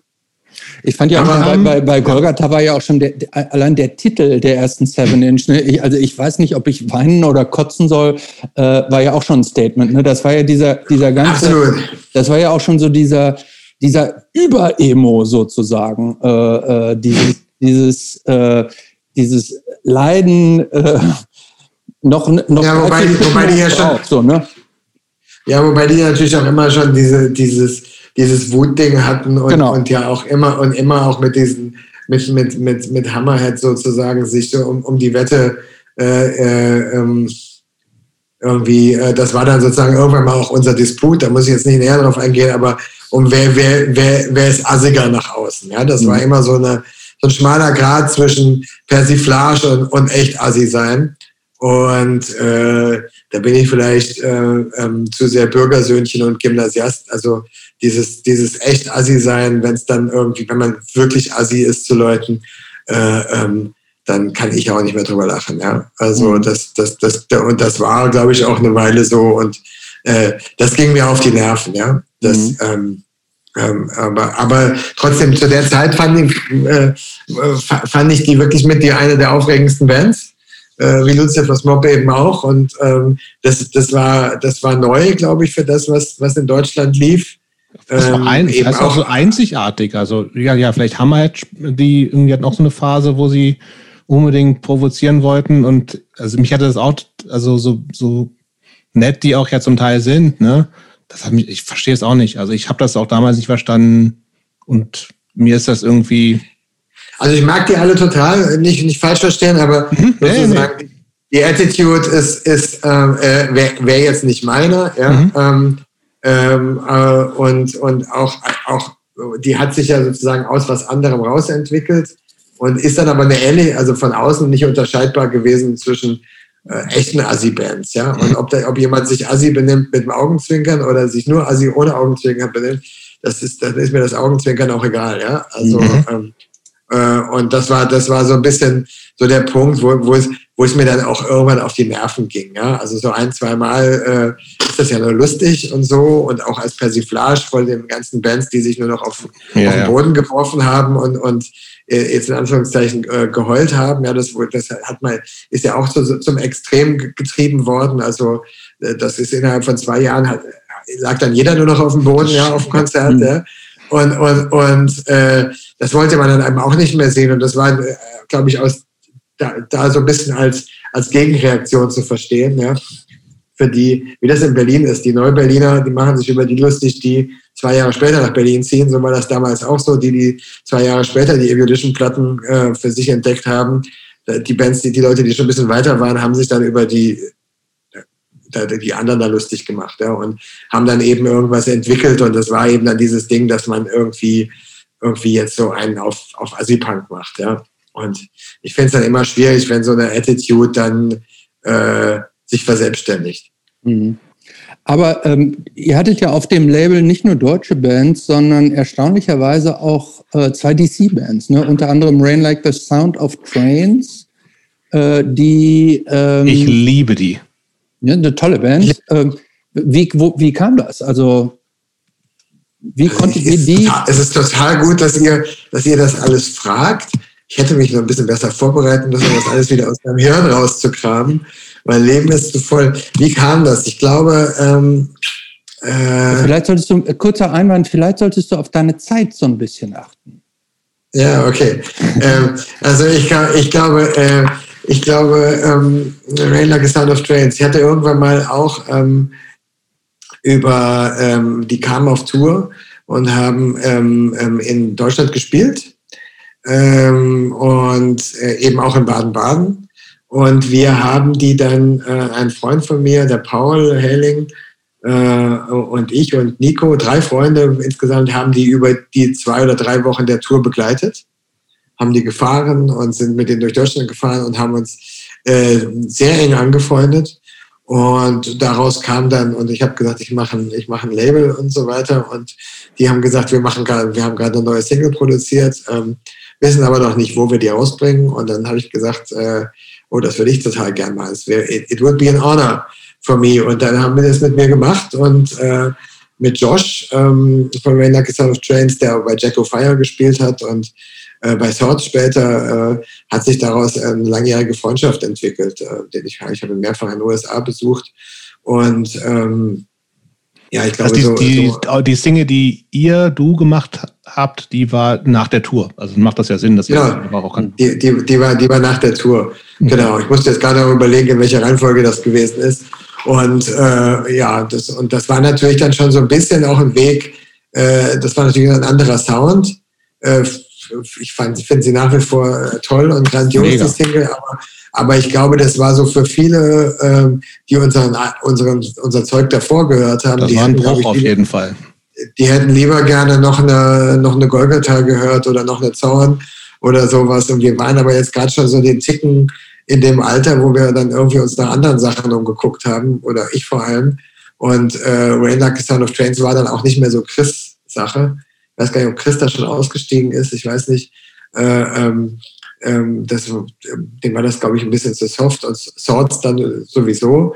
Äh, und äh, Paul, ein anderer Freund von mir, ist dann eingestiegen, äh, hat dann Chris Rolle übernommen äh, und wir haben das dann zusammen äh, die, die, nächsten zwei Platten gemacht. Und das, und das war aber dann, ne?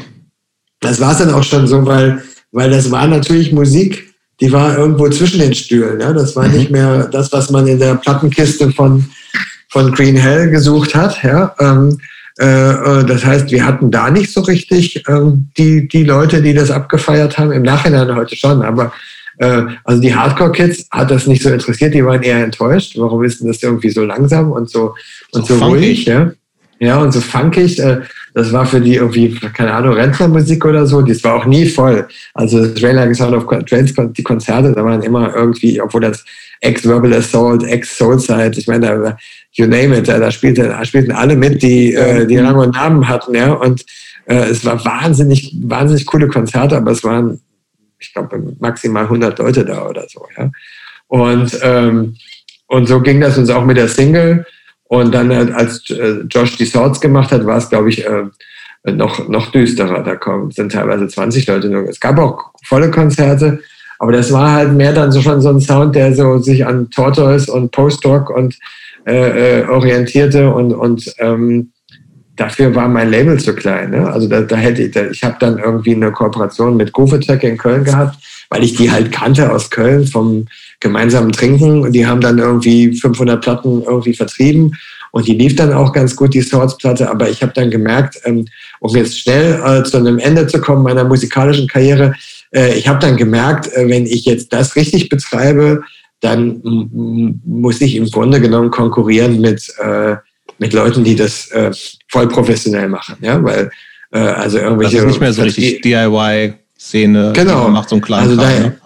da hätte ich mich dann halt auch entscheiden müssen, gehe ich jetzt ins Musikbusiness. Ja, dafür habe ich natürlich einen ganz kleinen Backkatalog nur gehabt, aber wäre jetzt auch irgendwie vielleicht denkbar gewesen, dass ich sage, ich mache jetzt mehr, ich kümmere mich da mit rum. Aber da ging es dann eben auch darum, schon Anzeigen schalten. Also da reicht es nicht mehr nur, dass du nett bist und eine gute Platte hast. Ja? Äh, mhm. Also das hätte ich mir doch beides zugetraut, dass ich gute Platten rausbringe und nett bin, aber da muss dann halt irgendwie, das war dann halt nicht mehr ähm, aus, in, Anführungsstrichen aus dem Kinderzimmer rauszumachen oder aus der Studentenbude. Und dann habe ich irgendwann mal gedacht, okay, mal gucken, was daraus wird. Äh, aber dann habe ich erstmal nichts mehr gemacht und habe hab angefangen zu studieren, ganz mhm. ordentlich.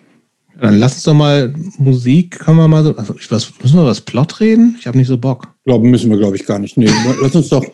Wir haben ja zwischendurch auch immer. Plot, also Moment, Moment, Moment. Das Plot war die, überhaupt die wichtigste Musik. Wichtig, fand ich auch. Das war die wichtigste Musikzeitschrift überhaupt in der deutschen Nachkriegsgeschichte.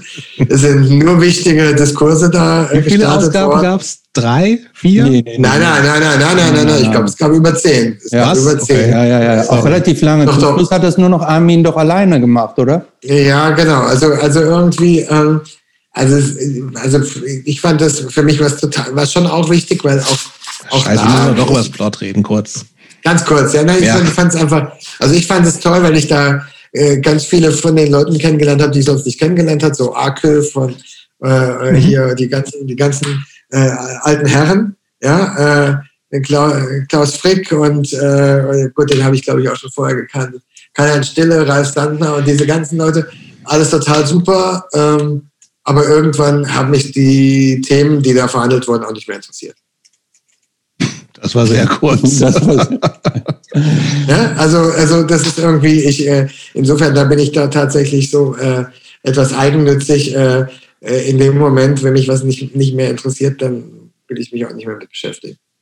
Ich, also, Aber um das, das nochmal ja für mich auch klarzustellen, ich fand das Plot, das, natürlich hat das seine, also totale Existenzberechtigung gehabt, aber jetzt so im Nachhinein finde ich so, das war halt dann, das wurde zu, also war, ich, vielleicht, vielleicht habe ich es auch nicht, nicht, nicht aufmerksam genug gelesen. Ich habe es einfach nicht verstanden. Ich war zu blöd. Ja. Das ist die erste, die erste Option. Zweite Option. Wurden, wichtige Sachen wurden da schon diskutiert, aber es fühlte sich halt einfach an wie noch viel zu nischig, viel, viel zu klein und, ja, und gar nicht, es ist gar nicht mehr das, das Optische, was, was, ja, genau, gar nicht mehr so, so und dadurch auch so ein bisschen exkludierend.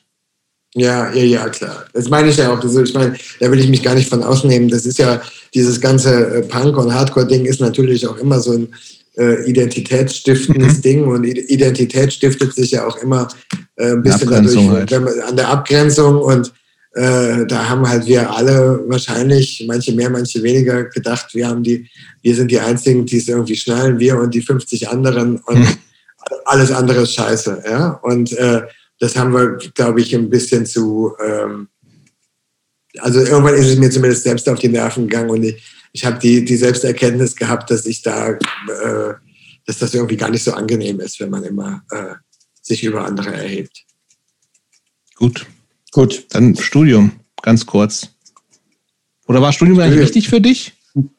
Ja, ohne, ich glaube, ohne das Studium hätte, hätte es, wenn ich, ich, äh, ich interpretiere da jetzt mal rein. Also du hast, wenn ich es richtig gelesen habe, du hast in Heidelberg und Köln Geschichte, Psychologie und englische und amerikanische Literaturwissenschaften studierst und dann später mit dem Magister Artium äh, abgeschlossen. Ich unterstelle mal, dass alles das, was später kam, ähm, über das wir jetzt gleich reden, schon auch darauf aufgebaut hat. Insbesondere also auch dieses äh, Geschichtsstudium, äh, Psychologie auch. Oder täusche ich mich da? Ich glaube, es war alles Zufall. Alles Zufall? Nein, also ich, also erstmal, ich wollte nie Geschichte studieren und ich wollte nie Filmemacher werden. sondern ich wollte, ich habe einen viel romantischeren Traum gehabt. Also zwischen, also vor, bevor ich äh, Häuser besetzen und äh, Labelmacher hauptberuflich sein wollte, das war eine kurze Phase, äh, so, so, ähm, so zwischen 18 und 22, wollte ich immer Meeresbiologie studieren. Ich wollte Meeresbiologe werden. Ich wollte so Cousteau-mäßig und äh, Greenpeace-mäßig über die Seen fahren, äh, Wale retten und, ähm, und sozusagen mich an irgendwelche äh, Schiffe ketten oder sowas oder an, an irgendwie am besten noch Flugzeugträger oder sowas. Äh, ich habe tatsächlich so dieses, dieses ja, Hippie-Ding in, in, in mir und äh, und dann habe ich aber nach dem äh, Studium, äh, nach dem Abi, äh, sollte, ich, sollte ich zur Bundeswehr gehen, äh, sollte ich äh, Zivildienst machen oder habe mir das auch schon vor, überlegt, dass ich das irgendwie in, äh, in der Nähe von Baden-Baden in den Rheinauen machen. Da gab es vom World Wildlife Fund so ein Aueninstitut für so Rhein, für so See, äh, ähm, Flussauen. Und da habe ich dann äh, gemacht, was ein Biologe macht, und zwar genau drei Wochen. Ich habe Sandkorn, große Schnecken unterm, äh, äh, unterm Mikroskop sortieren müssen. Das ist jetzt wirklich im wahrsten Sinne des Wortes eine Sisyphus-Arbeit, denn dieses Glas, dieses Glas voller Sandkorn, großen Schnecken, wird einfach nicht leer, auch nach drei Wochen nicht. Ja? Und ich habe gemerkt, ach du Scheiße, das will ich eigentlich überhaupt gar nicht. Ich habe doch keine Lust, die ganze Zeit in irgendeinem Hinterhofraum zu sitzen, in irgendeinem Labor und irgendwie vom, also ich hatte ein völlig falsches Bild von dem, was ich machen wollte und habe das dann äh, äh, hingeworfen, äh, dieses, dieses Praktikum, was ich da gemacht habe. Ich habe äh, keinen Zivildienst äh, gemacht, sondern ein Praktikum, weil ich zurückgestellt worden bin. Es sollte der Zivildienst sein. Und ähm, dann, war, dann war ich etwas orientierungslos und dann habe ich das gemacht, was du auch machst. Dann habe ich gedacht, okay, dann will ich Asylanwalt werden. Es war die Zeit der großen Asyldebatte in Deutschland, Änderung des Asylgesetzes. Ich habe gedacht, okay, Anwälte sind meistens Arschlöcher. Ich bin, ich bin leider kein Asylanwalt. Ähm, ähm, ja, ja, nicht, dass, dass ich mich mit falschen ähm, ähm, Lorbeeren schmücke. Nein, nein, nein dann habe ich gedacht, ich, ich mache das auch noch relativ naiv, ja, wie man dann halt so ist in dem Alter. Und dann habe ich eine, ein Semester ähm, Jura studiert und äh, in Heidelberg mit Iro äh, ich weiß nicht, ob ihr euch das vorstellen könnt, in Heidelberg 1993 Jura studieren mit, mit also Heidelberg. Also schon, ist die das sind schon Wachsjacken und so, ne? Ja, genau, Wachsjacken, äh, Perlenohrringe 100 Prozent und äh, 80 Prozent in irgendwelchen Burschenschaften. Ah, ja. äh, das heißt, man fiel, die drei Leute im, im Hörsaal, die irgendwie anders waren, die fielen sofort aus. Mit denen hat man sich auch sofort befreundet. Und das habe ich ähm, anderthalb Semester äh, durchgezogen und habe dann gemerkt, okay, also wenn ich jetzt studiere, äh, das hat mir irgendwie nicht wirklich Spaß gemacht. Also wenn ich studiere, ähm, jetzt geht's ja wirklich ans, ähm, ans Eingemachte, da muss ich auch irgendwas machen, was mir, was mir Spaß macht, wo ich das Gefühl habe, ich, ich lerne wirklich was, äh, das tut mir jetzt leid, dass ich das sage, äh, äh, was, was, was Richtiges, ja. Und, und dann bin ich, äh, dann habe ich angefangen, Geschichte zu studieren. Das habe ich tatsächlich auch nie bereut. Aber sozusagen, dass ich das von Anfang an gewusst hätte und das, äh, das war eher so ein Zufall. Und äh, da bin ich dann hängen geblieben. Das habe ich dann aber relativ schnell durchgezogen. Gut, und Jetzt bist dann, du aber Filmemacher. Das ist, dafür braucht man eigentlich kein Geschichtsstudium. Das hat irgendwie, ich habe in irgendeinem Interview gelesen, ähm, es, hat, es gab ein WDR-Praktikum oder sowas in der Art, wo du. Genau, ihr seid ja sehr gut vorbereitet, genau. Ja, es gibt zwei äh, tatsächlich ja. auch für alle Leute, die nicht genug von Flo Opitz kriegen. Es gibt eigentlich zwei ziemlich gute Interviews mit dir im Trust und im Ox die man, die ich nur mal empfehlen kann. Da steht auch schon viel drin, aber wir wollen sie auch akustisch okay. haben, ne? Ähm, dann habe ich ähm, tatsächlich, ich habe dann Geschichte studiert und habe äh, ein Praktikum äh, gemacht beim WDR und das wäre auch völlig folgenlos geblieben, wie die meisten Praktika. Ähm, ich habe nur, es gab nur den Zufall, dass ich gerade ähm, an etwas gearbeitet habe im Studium, eine Arbeit geschrieben habe zu einem Thema, was auf einmal, das ist selten passiert, ein historisches Thema, was auf einmal total in die, in die Medien kam, nämlich die äh, Wehrmachtsausstellung damals. Da ging es darum, äh, mhm. ähm, dass man äh, so ein bisschen Licht ins Dunkel gebracht hat, dass, dass die Wehrmacht auch tatsächlich an vielen Kriegsverbrechen im Zweiten. Weltkrieg äh, beteiligt war und nicht nur die SS und irgendwelche und, und der Hitler selbst, sondern dass eben unser aller Opas und Omas auch irgendwie ähm, äh, gewusst haben, was da passiert und auch mitgewirkt haben, auch wenn sie ganz einfache Soldaten waren. Und das hat für wahnsinnig viel äh, Furore gesorgt, diese, und die wurde also überall, ähm, gab es überall Demonstrationen von, von Rechten und Neonazis und auch ein Bombenanschlag auf die Ausstellung. Und da sah sich die ARD dann auf einmal veranlasst, eine, eine Reihe zu machen.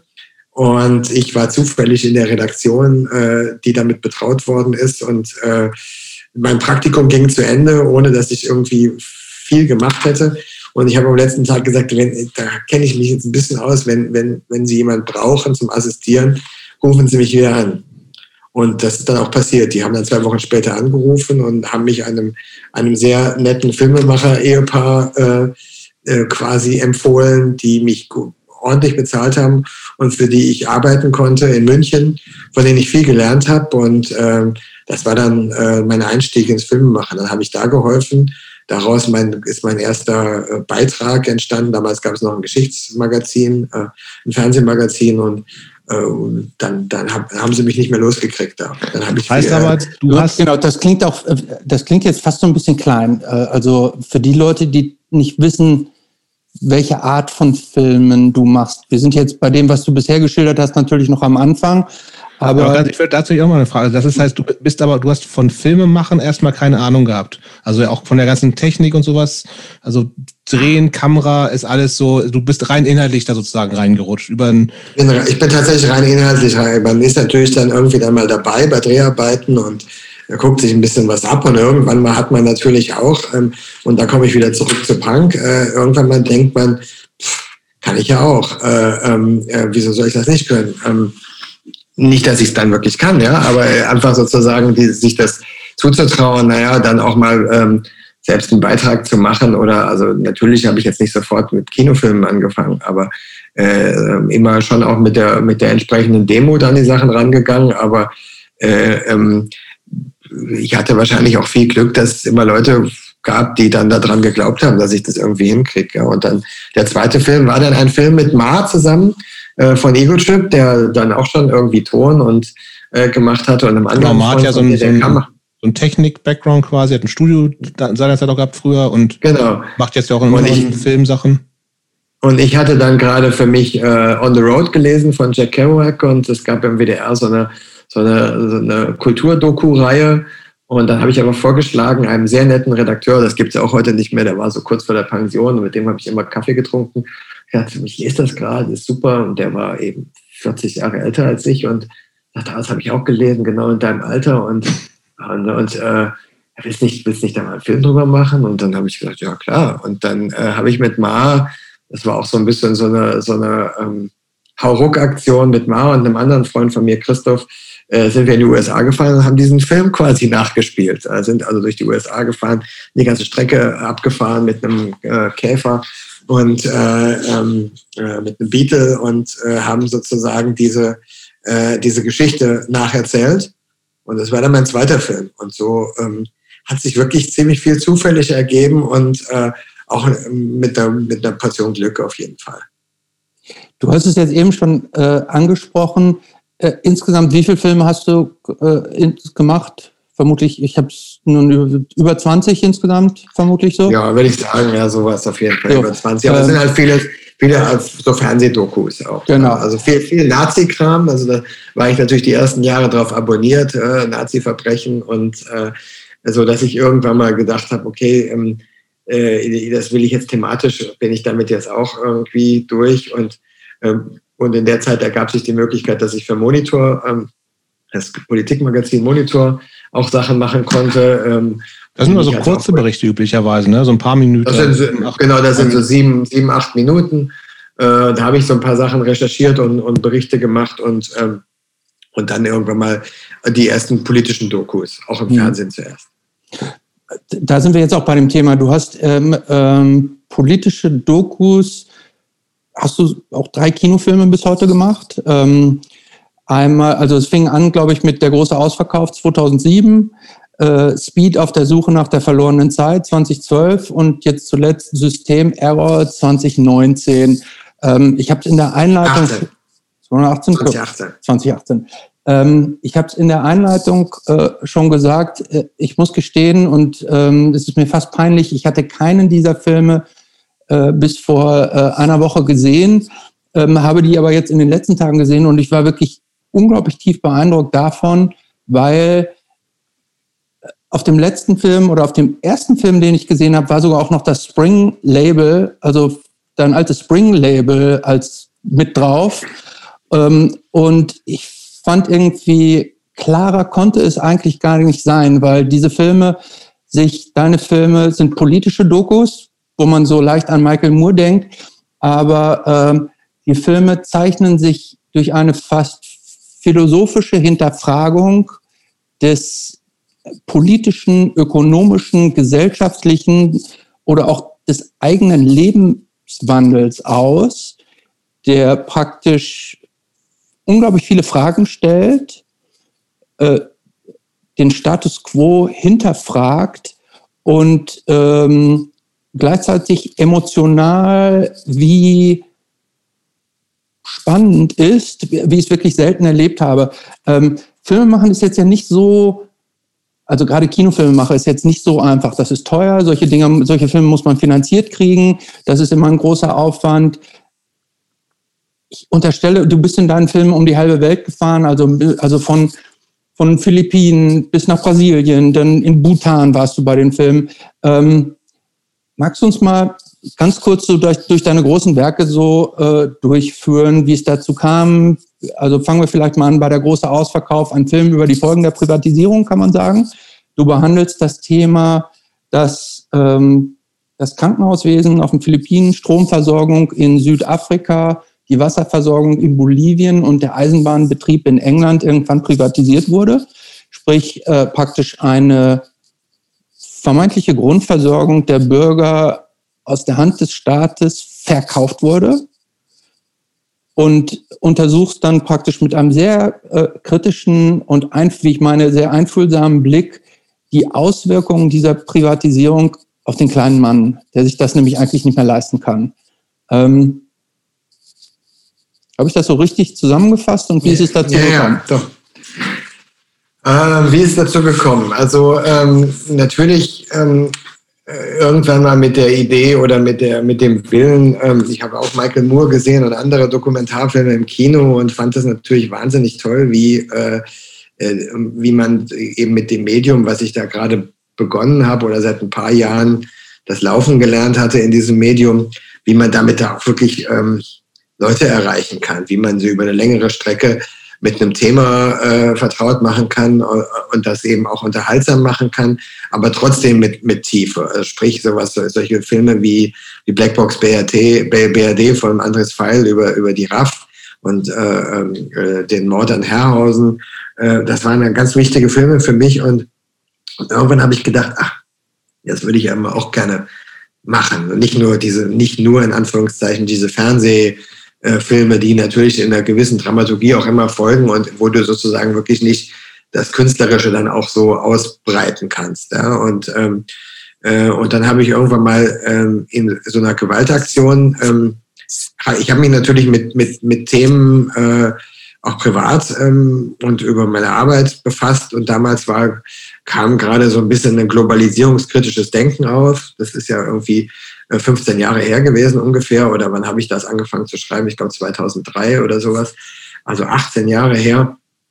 Ähm, äh, und äh, ähm, also in der Linken gab es einen Diskurs über, über diese äh, Privatisierungs, ähm, äh, über, über die, die Gefahren der Privatisierung, Privatisierung, während im äh, im äh, Mainstream-Diskurs in Deutschland noch alles, äh, damals fing man gerade an, mit Telekom-Aktien zu handeln und jeder hat sozusagen sein eigenes Aktienportfolio äh, äh, ähm, ähm, sich angelegt und, und, und alle haben gesagt, ach, hoffentlich ist bald alles weg vom Staat, denn der ist so träge und langsam und äh, wenn alles nur privatisiert ist, dann wird es irgendwie effizienter und besser.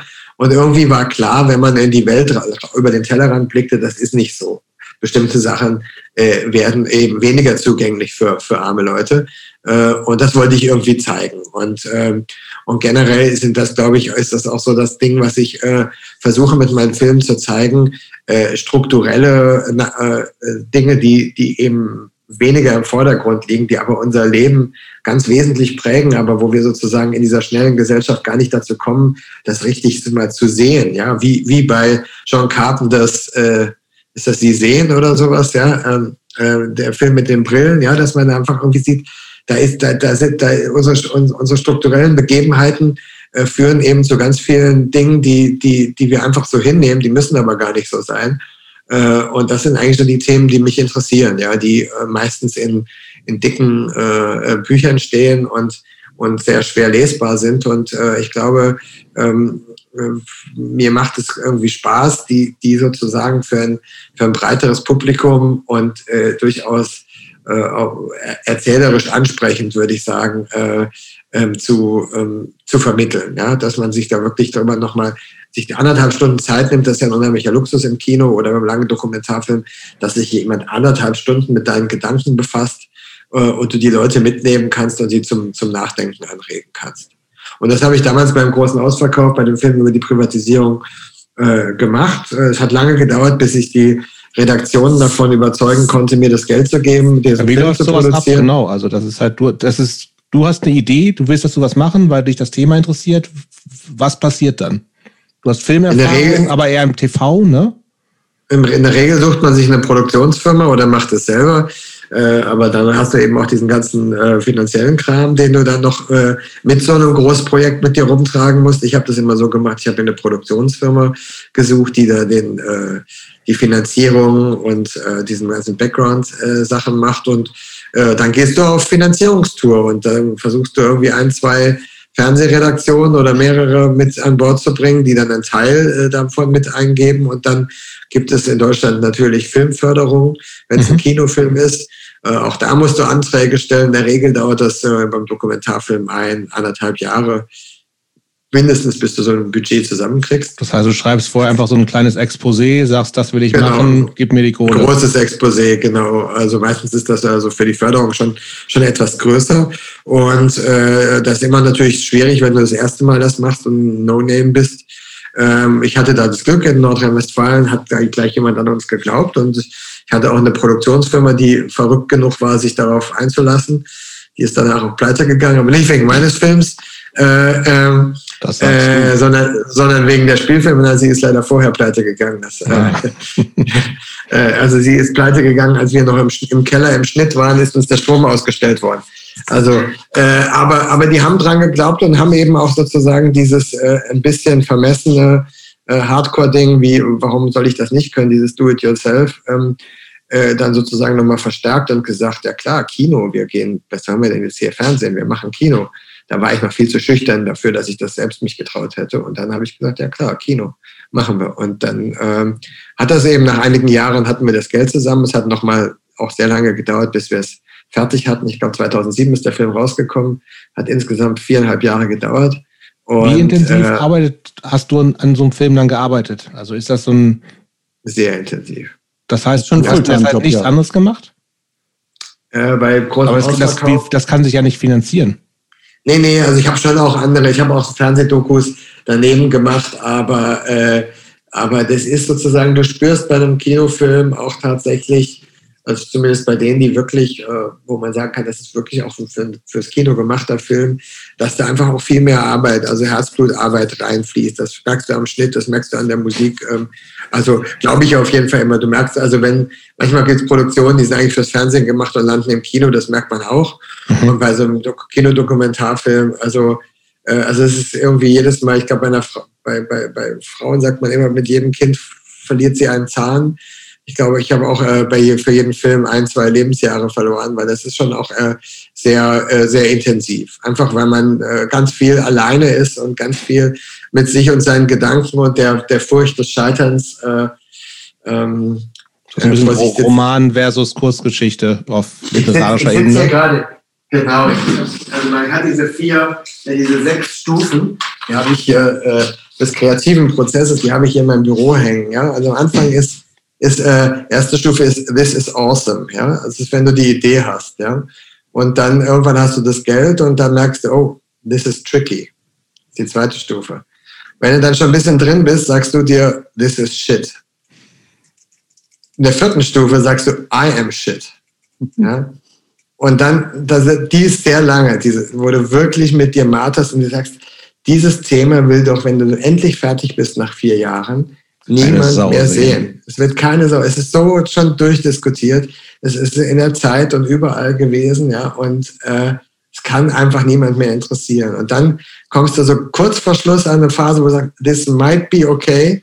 Und wenn du Glück hast, kommst du am Schluss wieder bei Phase 6 auf this is awesome zurück. Äh, hast du das und, immer geschafft? Äh, ja, also das, das ist awesome, das stellt sich dann meistens also, ein. Also ich, das würde ich jetzt mal beantworten, da würde ich sagen, ja. ja, aber das, das weiß man ja immer nicht. Wenn man fertig ist, weiß man es noch nicht.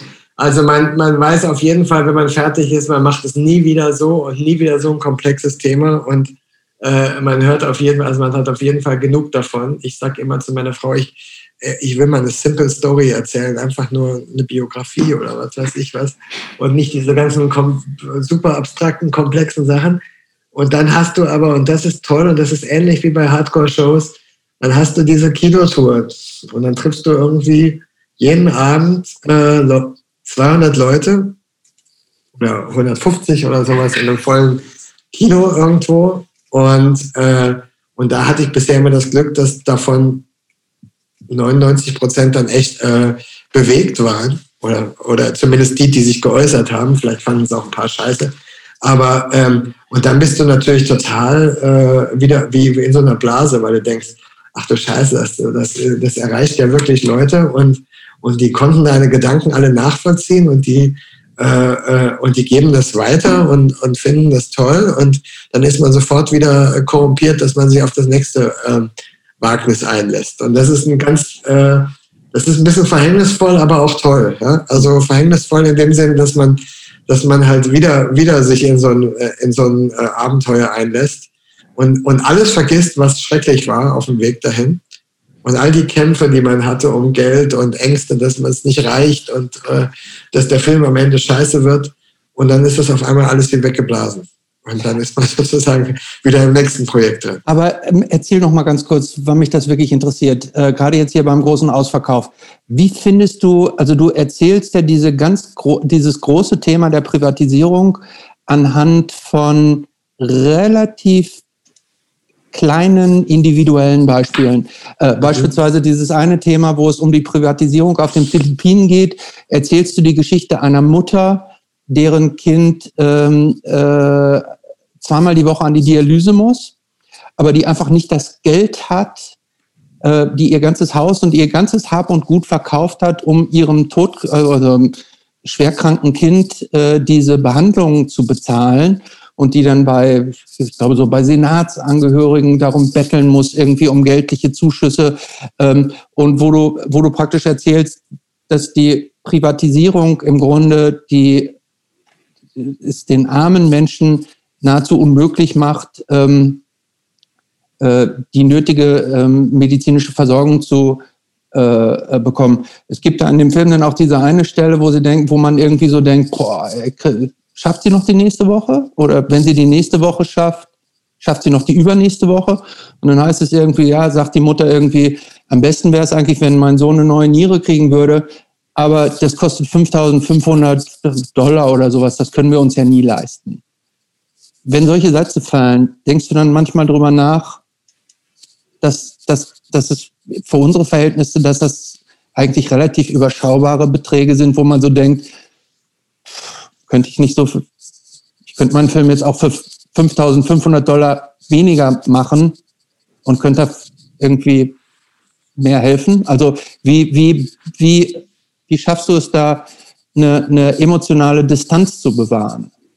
Also die hast du eigentlich natürlich nicht. Also du musst sie, du musst sie haben. Ne? Du bist ja sozusagen, ähm, es geht ja nicht nur der Frau so, sondern vielen anderen auch so. Du kannst natürlich ihr, äh, ihr Leid lindern. Das haben wir auch äh, getan. Ähm, äh, aber du, dann ist das Problem ja nicht aus der Welt. Und du willst dieses Problem ja äh, beschreiben, dass man, dass Leute in aller Welt aufstehen, wenn ihre, Privatis ihr Gesundheitssystem privatisiert werden soll und sagen, nee, nee, erzählt uns keinen Scheiß, das wird nicht billiger, das wird teurer für alle. Ja? Ähm, äh, das war damals eben in Deutschland überhaupt noch gar nicht die Denke. Mittlerweile ist das, was wir da ja gezeigt haben, können, würde jeder CDU-Parteitag unterschreiben. Aber damals war eben eine andere, äh, Damals war auch schon Friedrich Merz am Start. Damals war eine andere Denke ähm, vorherrschend. Ähm, und in dem speziellen Fall, ähm, es ist natürlich ein Thema, was alle Dokumentarfilmer, die sich mit solchen Themen befassen, äh, diskutieren und im Kopf haben. Und das ist natürlich immer so. Wir fliegen dann aus dem Slum XY wieder nach Hause in unser geregeltes Familienleben und die Leute sind immer noch da. Und wir haben da damals sehr viel darüber äh, diskutiert und nachgedacht. Und wir haben tatsächlich ähm, äh, so, eine, so ein Hilfskonto ähm, aufgelegt. Und als ich äh, mit dem Film auf Tour war, haben wir äh, insgesamt 30.000 Euro eingesammelt und haben das der Familie und auch einer anderen Familie in dem Film, die vorkam, äh, zukommen lassen. Äh, das heißt, hier haben wir tatsächlich versucht zu helfen in diesem konkreten Schicksal, was wir porträtiert haben und tatsächlich uns, uns in irgendeiner Weise, äh, ähm, wie soll ich sagen, ähm, in, der, in dem konkreten Fall da nicht in diese Falle zu tappen, die natürlich immer besteht. Ja? Und mhm. ich war deswegen auch ziemlich sauer, äh, ähm, weil es gab damals irgendwie in der Taz eine Kritik ähm, äh, von einer Filme, äh, von einer Filmjournalistin, die so gesagt hat, ja, wir hätten unsere Protagonisten ausgebeutet und wir würden dann irgendwie wieder nach Hause fliegen und so weiter. Obwohl wir das in dem ganzen Pressematerial auch geschildert haben, dass wir genau uns mit diesen äh, Dingen befasst haben, ja, und dass wir genau diese Dinge berücksichtigt haben und versucht haben, zumindest so gut es geht, alles richtig zu machen. Äh, aber die, sie hatte eben sie nicht, nicht sich die Mühe gemacht, das irgendwie zu lesen, sondern hat einfach mal irgendwie draufgehauen. Das hat mich ziemlich geärgert, und natürlich spielt das immer mit, äh, dieser Gedanke, wenn man äh, äh, ähm, irgendwie Fehlentwicklungen auf der Welt, äh, wenn man irgendwelche Missstände zeigt, dass man sie äh, natürlich am liebsten sie sofort vor Ort verändern würde. Aber äh, dass das oft nicht möglich ist. In dem Fall war es uns möglich und da haben wir getan, was, was uns äh, möglich war. Mhm. Wie hast du diese gefunden, gefunden, gefunden? Wo hast du die, wie hast du diese, diese, diese individuellen Geschichten gefunden? Also das war in, in, in dem Fall so, dass wir, dass ich, ähm, äh, ähm, das ist eben so diese, diese Arbeit, die dann vom Abstrakten ins Konkrete geht. Also jedes Mal, wenn wir, äh, wenn ich so ein Thema habe wie die Beschleunigung oder die Privatisierung oder äh, Wachstum, versuche ich im Grunde genommen irgendwo äh, auf der Welt ähm, äh, durch Recherche äh, Themen zu finden, wo das besonders stark augenfällig wird oder ins Bild kommt. Und, und dann versuche ich mich natürlich ähm, irgendwo mit Leuten äh, in Verbindung zu setzen, die da vor Ort äh, mehr Erfahrung haben als ich. Also die in dem Fall in den Philippinen war das so, dass ich mich erstmal mit NGOs in Verbindung gesetzt habe, die eben auf der Südhalbkugel in Asien sich mit den Folgen von Globalisierung und Privatisierung äh, befasst haben. Äh, das sind dann eben aber auch eher so höher angesiedelte NGOs, die das mal so im allgemeinen Blick machen. Und die haben mich dann immer eben immer weiter, immer kleinteiliger weiter zu den Gruppen vor Ort gebracht. Und äh, irgendwann bin ich hingereist und habe die dann getroffen und die haben mir dann eben alle möglichen Sachen gezeigt. Äh, und da bin ich ein paar Wochen da unterwegs gewesen und, und habe dann ähm, äh, ähm, mir das eben dann dort äh, versucht, die richtigen Protagonisten zu finden oder habe die dann kennengelernt und da muss man dann vor Ort eine Entscheidung treffen. Ist das jetzt die Geschichte, die, die äh, besser verständlich ist für ein, äh, für ein westliches Publikum oder ist es diese Geschichte? Wir haben also in Brasilien, äh, in Philippinen auch noch eine Familie gedreht, die buchstäblich unter, in so einem Baumhaus unter einer Autobahnbrücke wohnte. Äh, das ist im Bonusmaterial von der CD noch, DVD noch drauf. Ähm, das sind aber dann Geschichten, da, da, muss man dann auch harte Entscheidungen treffen. Meistens haben wir äh, für die Filme viel mehr gedreht und äh, da fallen Geschichten, womit man vielleicht sonst eine ganze Reportage machen könnte, fallen dann einfach aus, aus dramaturgischen Gründen raus. Das ist dann äh, das ist dann so die harte Entscheidung, die man treffen muss, damit man dann wirklich, damit die Leute dann auch noch äh, nicht einfach noch mehr desselben äh, bekommen, sondern sich tatsächlich diesen, auch diesen Film, also dann triffst du ja eine künstlerische Entscheidung, äh, wie du die Leute wirklich dranhalten kannst, dass die von, von der ersten bis zur letzten Minute gefesselt sind. Mhm. Du hast nicht den, nur Info. Du hast für den Film dann auch den Grimme-Preis gekriegt, oder? Ja. Ja, genau. Ja. Ähm, auf der, der, der nächste Kinofilm, Speed auf der Suche nach der verlorenen Zeit, ist, fängt als ein unglaublich persönlicher Film an. Ne? Also du, was für Dokumentarfilmer, glaube ich, relativ ungewöhnlich ist. Ähm, du fängst praktisch mit einem Dilemma des eigenen Lebens an, nämlich mit deiner eigenen Familie. Man sieht also nicht nur dich, man sieht deine Wohnung, deine Freundin, irgendwie dein erstes Kind. Äh, das Thema ist irgendwie, die Welt dreht sich immer schneller und uns geht die Zeit verloren. Wo, wo, warum? Und was kann man dagegen machen? Mhm. Ähm, erzähl doch mal ein bisschen, wie du zu dem Thema gekommen bist. Bist dann irgendwie ja auch zu, hast praktisch das Problem aufge, auf, aufgerissen, ähm, hast dann mit hier in Deutschland dich mit Zeitmanagement, Zeitmanagement-Seminaren gewesen, bei äh, Spezialisten für Burnout, warst dann aber auch irgendwie bei Entschleunigern, Leute, die ausgestiegen sind, warst in Bhutan. Erzähl mal so ein bisschen aus deiner Sicht, was das Motiv hinter dem Film war und ähm, wie sich das für dich so entwickelt hat. Ja, auch das war wieder so ein Thema, äh, was mich halt auch persönlich einfach total interessiert hat. Ich hatte ein Buch gelesen in äh, meiner, äh, angefangen in meiner Haftzeit in Nigeria, äh, ähm, zu der wir vielleicht gleich noch kommen. Da, kommen wir noch, ähm, da wollen wir jetzt nicht und, zur Seite ausweichen. Äh, und äh, da gab es ein Buch von Hartmut Rosa, das hieß Beschleunigung. Das ist so ein riesen dicker Wälzer, Surkamp-Wälzer von 500 Seiten. Und da geht es eben um diese ähm, Situation, die wir alle kennen, dass wir das Gefühl haben, unser, unser Leben, äh, die Welt dreht sich immer schneller, auch unser Leben dreht sich immer schneller. Und obwohl wir diese ganzen tollen Geräte haben, die uns dann irgendwie dabei helfen sollen, das besser zu managen, haben wir doch das Gefühl, dass wir kriegen es nicht mehr so richtig ähm, alles unter Kontrolle. Ja? Und äh, ich hatte das, das gleiche Gefühl, hatte ich eben auch bei mir. Ähm, immer das Gefühl, dass ich nicht äh, sozusagen dazu komme, auf die Konzerte zu gehen, auf die ich will, die Freunde sozusagen auch, auch also Freundschaften zu pflegen und so weiter und so fort, mal einen Brief zu schreiben und so. Äh, also dieses permanente Schuldbewusstsein, was man da hat, man kriegt es irgendwie nicht hin. Und, ähm, und dann habe ich dieses Buch gelesen und habe diese äh, ganz viel gelernt über diese gesellschaftlichen Mechanismen, die dahinter stecken, also persönliche und gesellschaftliche Mechanismen.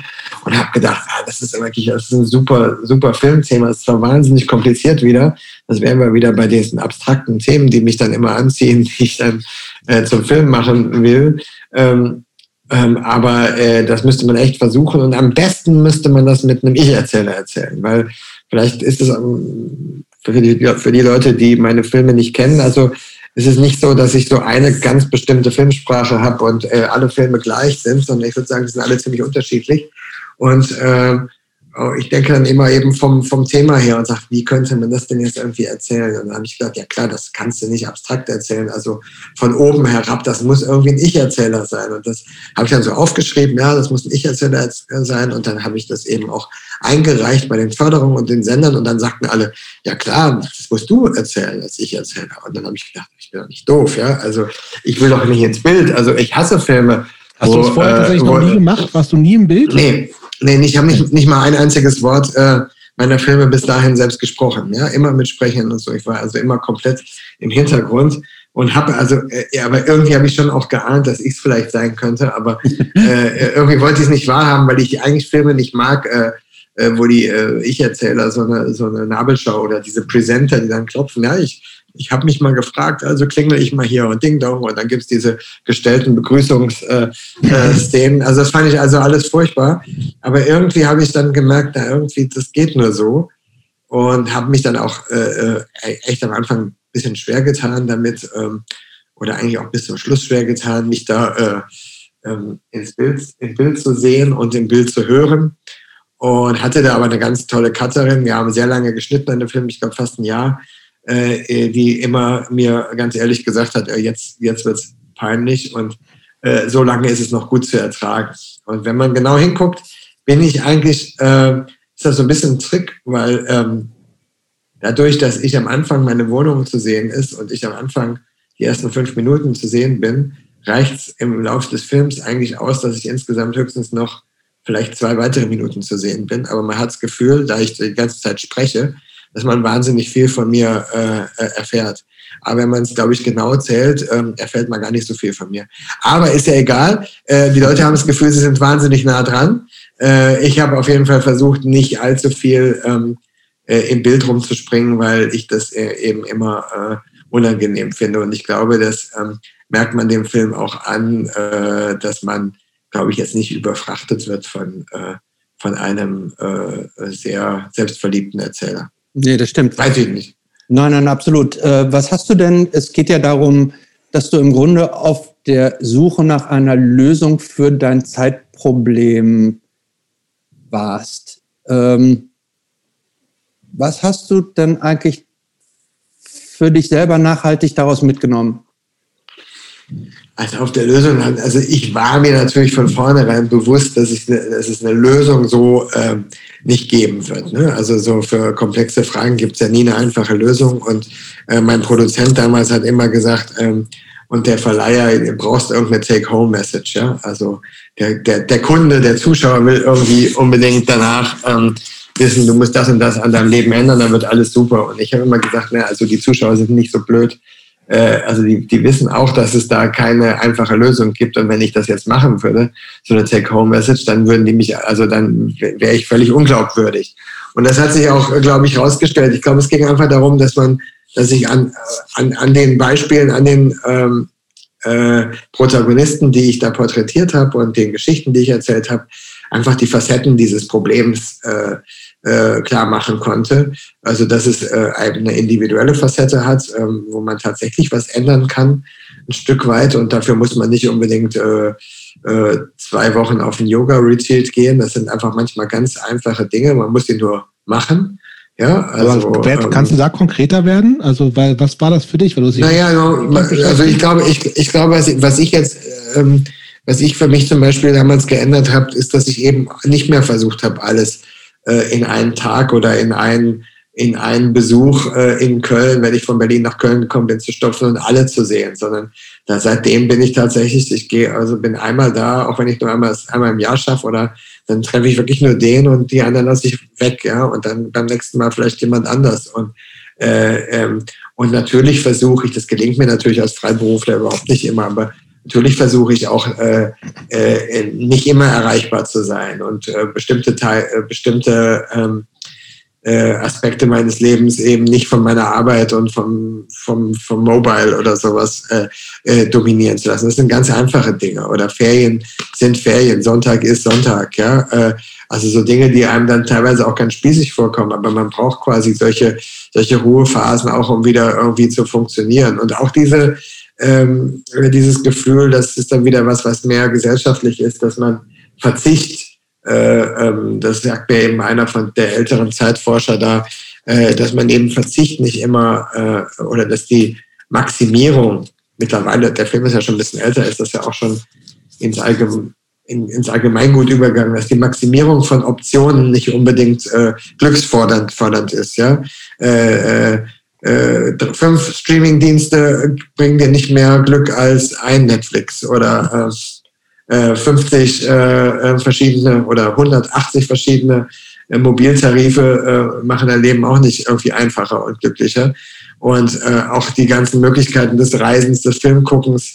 Ähm, also vielleicht haben viele das auch bei Corona erlebt. Äh, man ist ja wieder ein bisschen mehr auf sich zurückgeworfen. Und jetzt komme ich in ein ganz anderes Thema. Aber Corona hat dazu geführt, dass ich so viel Musik höre wie seit 20 Jahren nicht mehr. Und wieder Platten höre alles, was ich vorher, wo, wozu ich vorher keine Zeit hatte. Und das alles ist natürlich eine Art von äh, Zwangsentschleunigung. Äh, und äh, da, die kann man sich natürlich auch schöner schaffen. Und ich glaube, ein Verzicht an Optionen, äh, die man sich selbst äh, äh, auferlegt oder den Verzicht, den man sich selbst auferlegt, äh, kann eben dazu führen, dass man andere Dinge mit eben größeren Genuss und mehr Zeit macht. Und äh, ich glaube, das ist, das ist was, was ich da nochmal was man immer schon ahnt, das sind ja alles keine ganz neuen Erkenntnisse, aber was man da wirklich nochmal so ein bisschen vor von Leuten, die das äh, für sich so gemacht haben oder so erkannt haben, äh, ähm, lernen kann. Mhm. Okay, ja, ich habe auch so das Gefühl, ich kenne nicht, das ist auch äh, der erste Film, den ich, doch der einzige tatsächlich, ich habe so ein paar TV-Dokus mir so angeguckt von dir.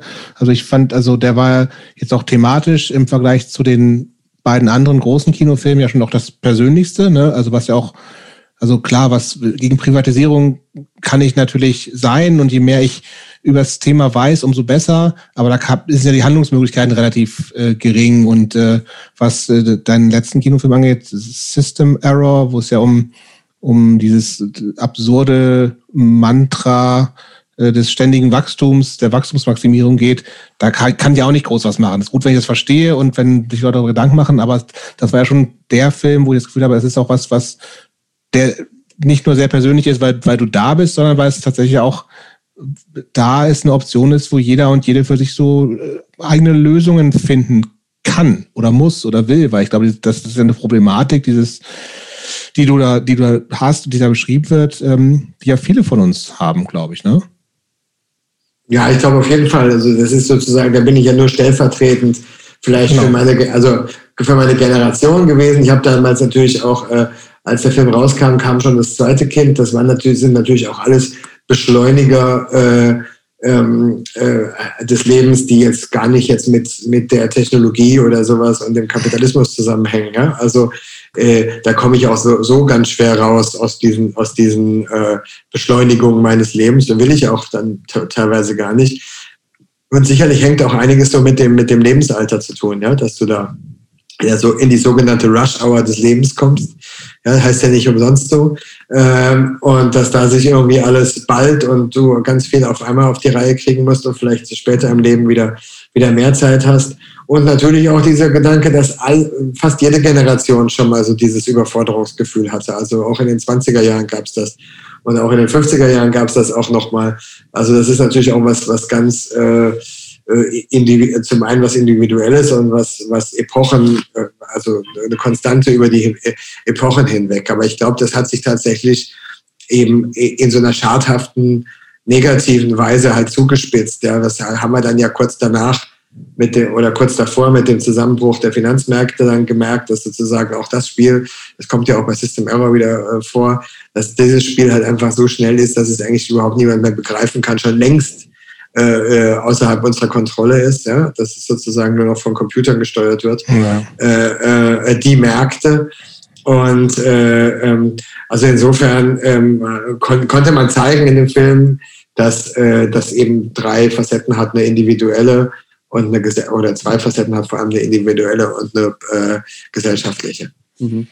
Äh, du hast gerade ein Stichwort gebracht, nämlich Überforderung. Ähm, kann man sagen, dass der System Error im Grunde so das Sequel ist zu, zu Speed. Denn eigentlich geht es bei System Error ja auch um die Frage, überfordern wir eigentlich die Kapazitäten der Welt, indem wir in Anführungsstrichen ähm, immer nach immer mehr Wachstum streben und indem wir Wachstum als, als das Maß aller Dinge ansehen, obwohl wir gleichzeitig eigentlich wissen, dass es nicht immer weiter gehen kann, weil die Welt und manche Kapazitäten sind endlich. Ja, das haben, also ich habe es zuerst jetzt gar nicht so gesehen, als ich es gemacht habe, äh, dass das irgendwie als Sequel gelesen werden kann oder die drei sogar als Trilogie, aber es haben irgendwie schon ein paar gefragt ähm, in Interviews und äh, wenn ich es jetzt so im Nachhinein sehe, äh, sind, sind die Filme, äh, haben sie auseinander entwickelt und können so jetzt auch als, als, als Trilogie irgendwie bestehen, ja, würde ich sagen. Oder zumindest ist System Error schon eine logische Konsequenz aus dem äh, aus Speed, weil es da wirklich um, nochmal um eine, äh, eine Stufe mehr geht. Und äh, ich glaube auf jeden Fall, dass, dass wir da an einem Punkt sind, den wir noch viel stärker hinterfragen müssen, ja, dass wir sozusagen dieses Wachstum äh, ähm, hinterfragen müssen, jetzt auch gerade nach Corona, äh, wenn es jetzt darum wieder geht, äh, wollen wir jetzt alles wieder genauso aufbauen, wie es vorher war, oder wollen wir das jetzt sozusagen die Lehre nutzen, um bestimmte Dinge in eine andere Richtung äh, äh zu lenken, ja, weil ich äh, ja schon wirklich deutlich war, ähm, dass bestimmte Dinge äh, so, so nicht weiter funktionieren können auf ein, on a global scale, wie man so schön sagt, ja, also weil vielleicht wird, werden sich die Länder, die dann, die dann boomen, ablösen, ja, äh, aber für alle wird es, wird es, wird es nicht reichen, wenn wir uns nicht alle einschränken. Mhm. Ähm, wie gehst du mit Kritik um an deinen Film? Da steckt ja wahnsinnig viel Arbeit drin, steckt teilweise auch viel Flow drin. Und dann gibt es natürlich auch immer äh, Kritikerinnen in irgendwelchen Magazinen, die dann sagen, was für ein Scheiß hat wer der Typ? Ja, also ich, ich, äh, ich nehme die sehr persönlich. Ja. Also tatsächlich äh, äh, ähm, äh, weil ich, ähm, ja, weil es sehr selten selten sind das so Dinge, wo jemand sagt, also ich, äh, ähm, also oder sagen wir bestimmte Kritiken nehme ich persönlich. Selten ist das ja so, ich, dass die sagen, ja genau dieses und jenes finde ich nicht so gut, aber, sondern so Filmkritiker sind sie immer bemüht, dann irgendwie gleich auch ähm, irgendwie ein bisschen zynisch dann irgendwie das ganze Ding irgendwie äh, äh, ähm, einzureißen, ja, wenn es dann heißt, also äh, jahrelang, wenn man mich gegoogelt hat, war von der Zeit eine Kritik ähm, äh, von Speed äh, als erste kam dann auf und da hieß es dann im Coffee to go äh, durchs Hamsterrad. Das war die, die Überschrift und da war das irgendwie der Tenor so, was soll der Scheiß, dieser Typ da mit seinen First World Problems, ja? Und äh, so von wegen, was für ein Ober weiß doch eh schon jeder, was für ein oberflächlicher Scheiß, ja? So sinngemäß. Und das ist natürlich bitter, wenn du das irgendwie nach vier Jahren liest. Es gab auch ganz viel tolle Kritiken, aber das ist die einzige, die ich von, die von Speed noch erinnere. Und äh, das gleiche war eben diese Kritik, von der ich eben schon sprach, äh, von der Taz. Ähm, da hatte ich zum Glück das, äh, das, das Vergnügen, mit der Autorin äh, Jahre später auf dem Podium zu sitzen. Die musste, die hatte das äh, undankbare Vergnügen, mich zu moderieren äh, in einem Panel über politischen Dokumentarfilm. Und dann äh, habe ich sozusagen äh, mich gerecht. Ich habe sie zur Rede gestellt, ja, äh, so. auf der Bühne. Das war, äh, das war natürlich ein bisschen un unfair, weil es war so ein Fachpublikum, äh, die dann natürlich alle auf meiner Seite waren, aber ähm, oder größtenteils. Aber äh, das war so meine kleine Rache. Lass uns mal kurz über 2007 reden. Ja. Nigeria. Erstmal, was, warum warst du überhaupt da? Zweitens, äh, warum warst du plötzlich im Gefängnis? Habt ihr noch drei Stunden?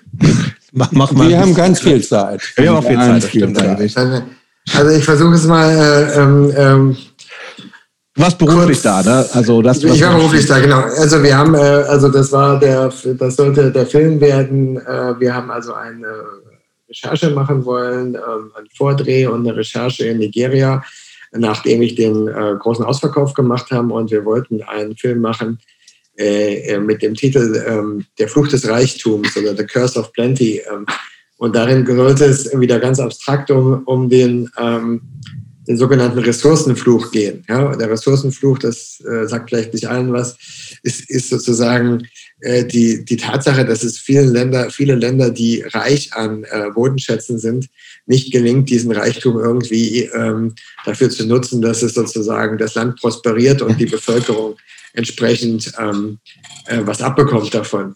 Und den sieht man besonders gut äh, eben äh, in Nigeria, äh, im Niger-Delta. Das ist eben ein Gebiet in Nigeria, wo es wahnsinnig viel Öl gibt.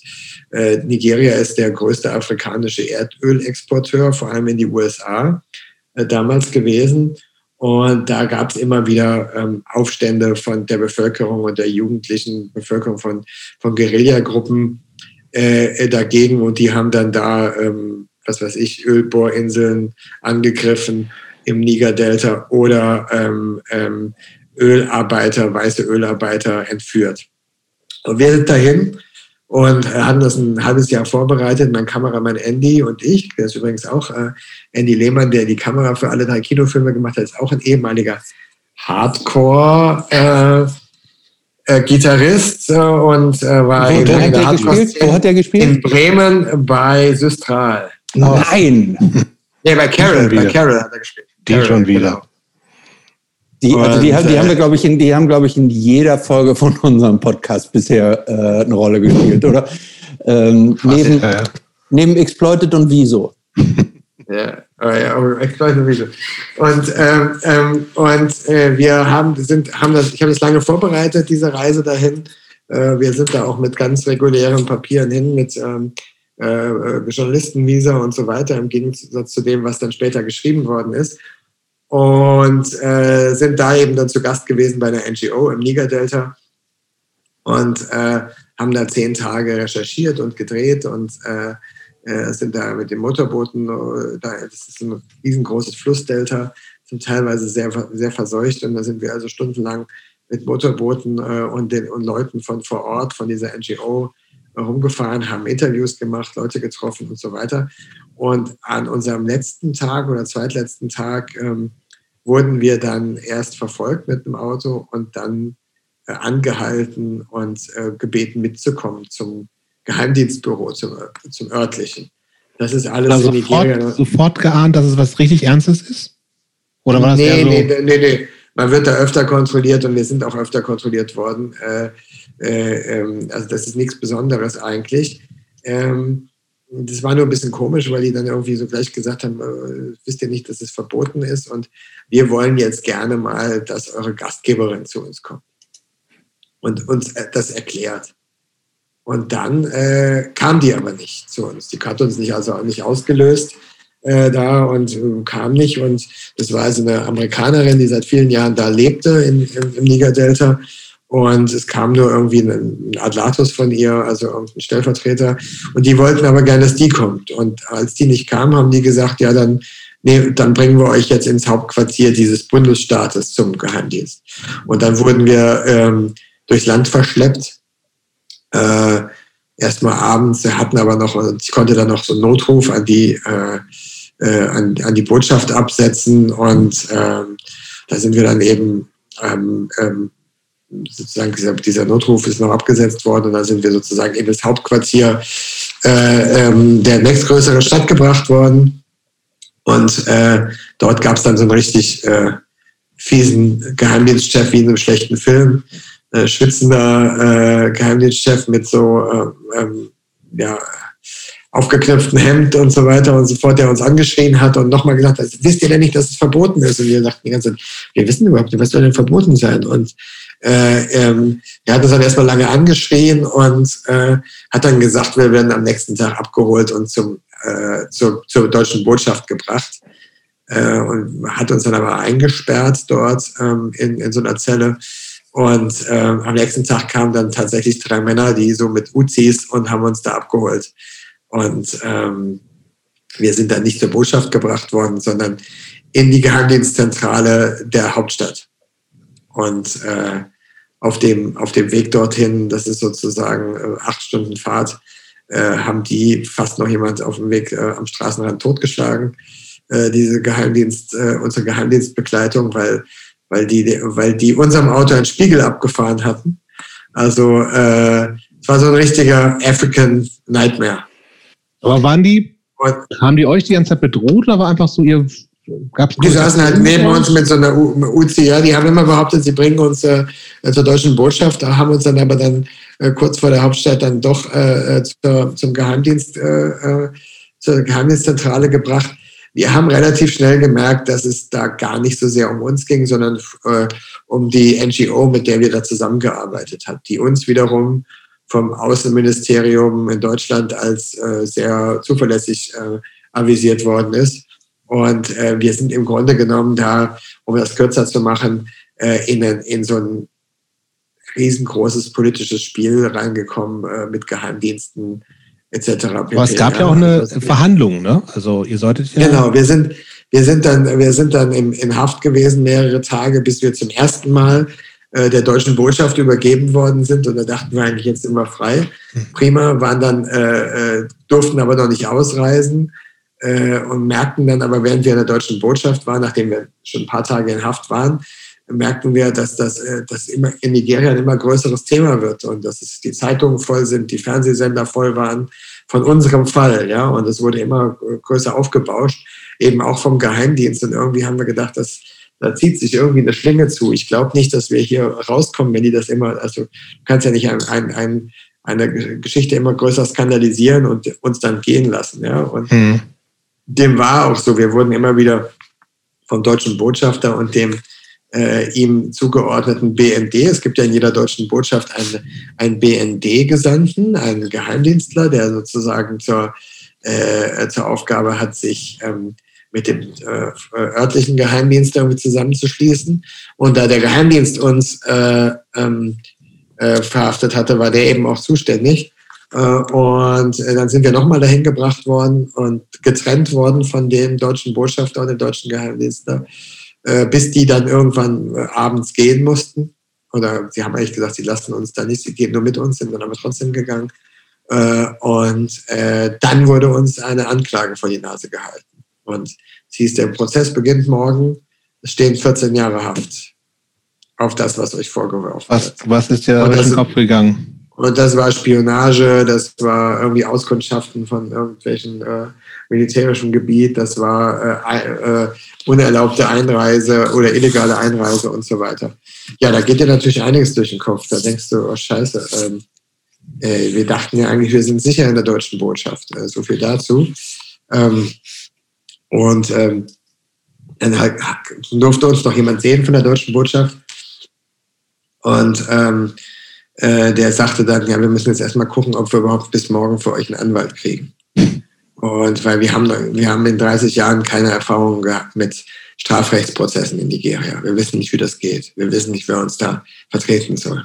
Ja, und, ähm, und dann wurden wir ins Gefängnis gebracht oder wieder in, die, in unsere Haftzelle gebracht und äh, sind dann am nächsten Tag äh, äh, dann inzwischen mit einem ähm, äh, zusätzlich noch einem von der NGO, einem männlichen, äh, dem stellvertretenden Chef und äh, der Chefin äh, vor Gericht ge- gestellt worden. Und das muss man sich dann wirklich so vorstellen, dass da, ja, keine Ahnung, zehn Pressefotografen und zehn Kamerateams da vor dem Gericht standen. Und, äh, äh, und das Gericht, die hatten dann so, so, so äh, Perücken auf, wie so im alten britischen Gericht. Und dann ging es eben um unseren Fall. Und äh, ähm, da haben wir gemerkt, okay, das ist ein Riesending hier, so schnell kommen wir hier nicht raus. Und äh, ähm, da merken wir aber ziemlich schnell, es geht eigentlich äh, den Nigerianern mehr um diese NGO und nicht so um uns. Aber sie haben das ein bisschen doof gebaut. Sie haben äh, uns zu Haupttätern gemacht und die äh, NGO zu ähm, der Beihilfe zu all dieser Verbrechen, die, der, die, die man uns da vorgeworfen hat. Ähm, ähm, vor, da hat man eine NGO vorgeworfen und ähm, ja, und da ging der Prozess zwei Monate und äh, ähm, es sind mehrere deutsche De Wirtschaftsdelegationen durchs Land gereist und wir durften nicht raus und äh, kurz einen Tag bevor der nigerianische Präsident nach Deutschland zu einem Gip- Afrika-Gipfel aufgebrochen ist, haben wir dann das Signal bekommen, dass wir ausreisen dürfen. Nun, ähm, in so einem Aus- Prozess aus fließen ja auch die Informationen langsam und auch die Erkenntnisse, was am Anfang wisst ihr noch gar nicht, wohin geht die Reise, was wird uns genau vorgeworfen, dann sind da Leute mit Waffen. Ähm, ich habe zufälligerweise auch so ein bisschen Erfahrung mit, ich bin auch schon mal in der, ich bin im Kongo mal unter, vom Maschinengewehr festgesetzt worden. Ähm, ich hatte da tierisch Angst. Also Ich hab, hattet ihr da nicht auch Angst? Ja, na klar. Also, also äh, ich habe es jetzt versucht, etwas äh, wirklich ähm, gerafft zu erzählen. Ja, das ist also die ganze Geschichte geht, ist natürlich äh, noch viel differenzierter und, äh, und detailreicher.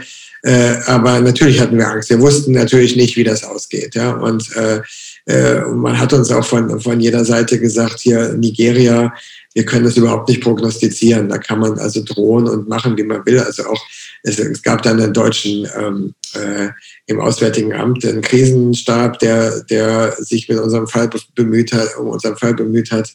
Und es gab also regen Austausch mit, mit meiner Familie und der Familie von Andy. Und äh, äh, es gab ähm, immer die Frage, macht man jetzt Druck auch von deutscher äh, Medienseite aus? Oder ähm, oder ähm, äh, äh, versucht man das irgendwie klein zu halten. Und wir haben uns dann damals entschieden, es gab einen kurzen Tagesschaubericht darüber und es gab ein paar, anfänglich ein paar Artikel und dann hat man sich entschieden, äh, dass man es so klein wie möglich hält, keine großen Solidaritätsgeschichten, äh, wie bei ähm, äh, ähm, jetzt hier zuletzt bei, oh Yes. ich bin, äh, wie heißt er? Müsste, müsste schneiden. Äh, Scheiße. Dennis Wie heißt? Yüksel meinst du? Dennis, genau, Dennis, ja, Ja. genau. Äh, das, das hat, da da habe ich sehr mitgelitten, ne, weil äh, ähm, ähm, so ein bisschen war das ähnlich. Man, man hatte eigentlich nichts gegen uns, wir haben eigentlich nichts gemacht, aber äh, äh, man hat es im Grunde genommen äh, ähm, nicht so richtig gewusst, macht, äh, kocht man das hoch, ja, oder versucht man das klein zu kochen, um, um damit die Nigerianer auch das Gesicht wahren können, wenn sie uns da hattet, ihr hattet ja. nichts, damit- das war ja, das war keine Diskussion, an, die, an der ihr beteiligt wart, ne?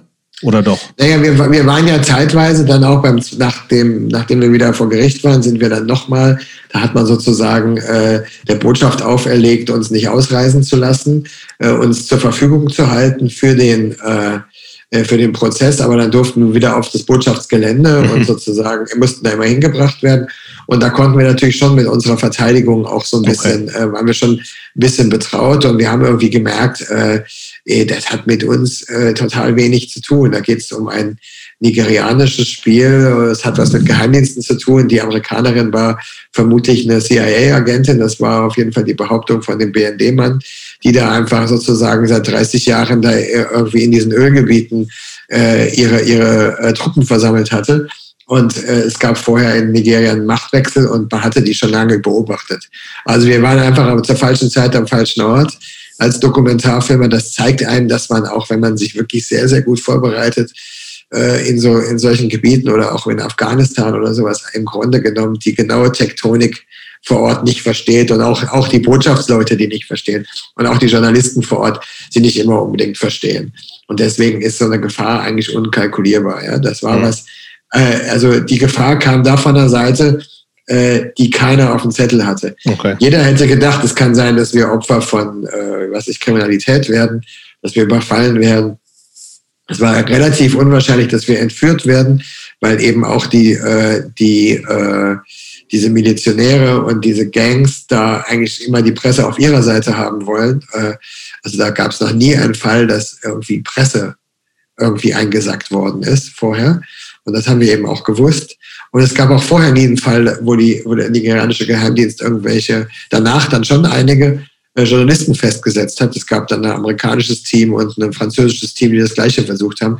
Die waren nicht so lange dann in Haft wie wir, aber die sind auch weggefischt worden. Man wollte dann einfach da keine, keine ausländische Presse mehr haben. Hm. Auch in den Jahren danach ist das immer wieder passiert. Übrigens ganz schön und äh, da gab es dann auch im Nachgang ja noch eine kleine äh, Hardcore-Connection, weil ähm, ihr saß dann auf relativ hohen Kosten, unter anderem auch Anwaltskosten.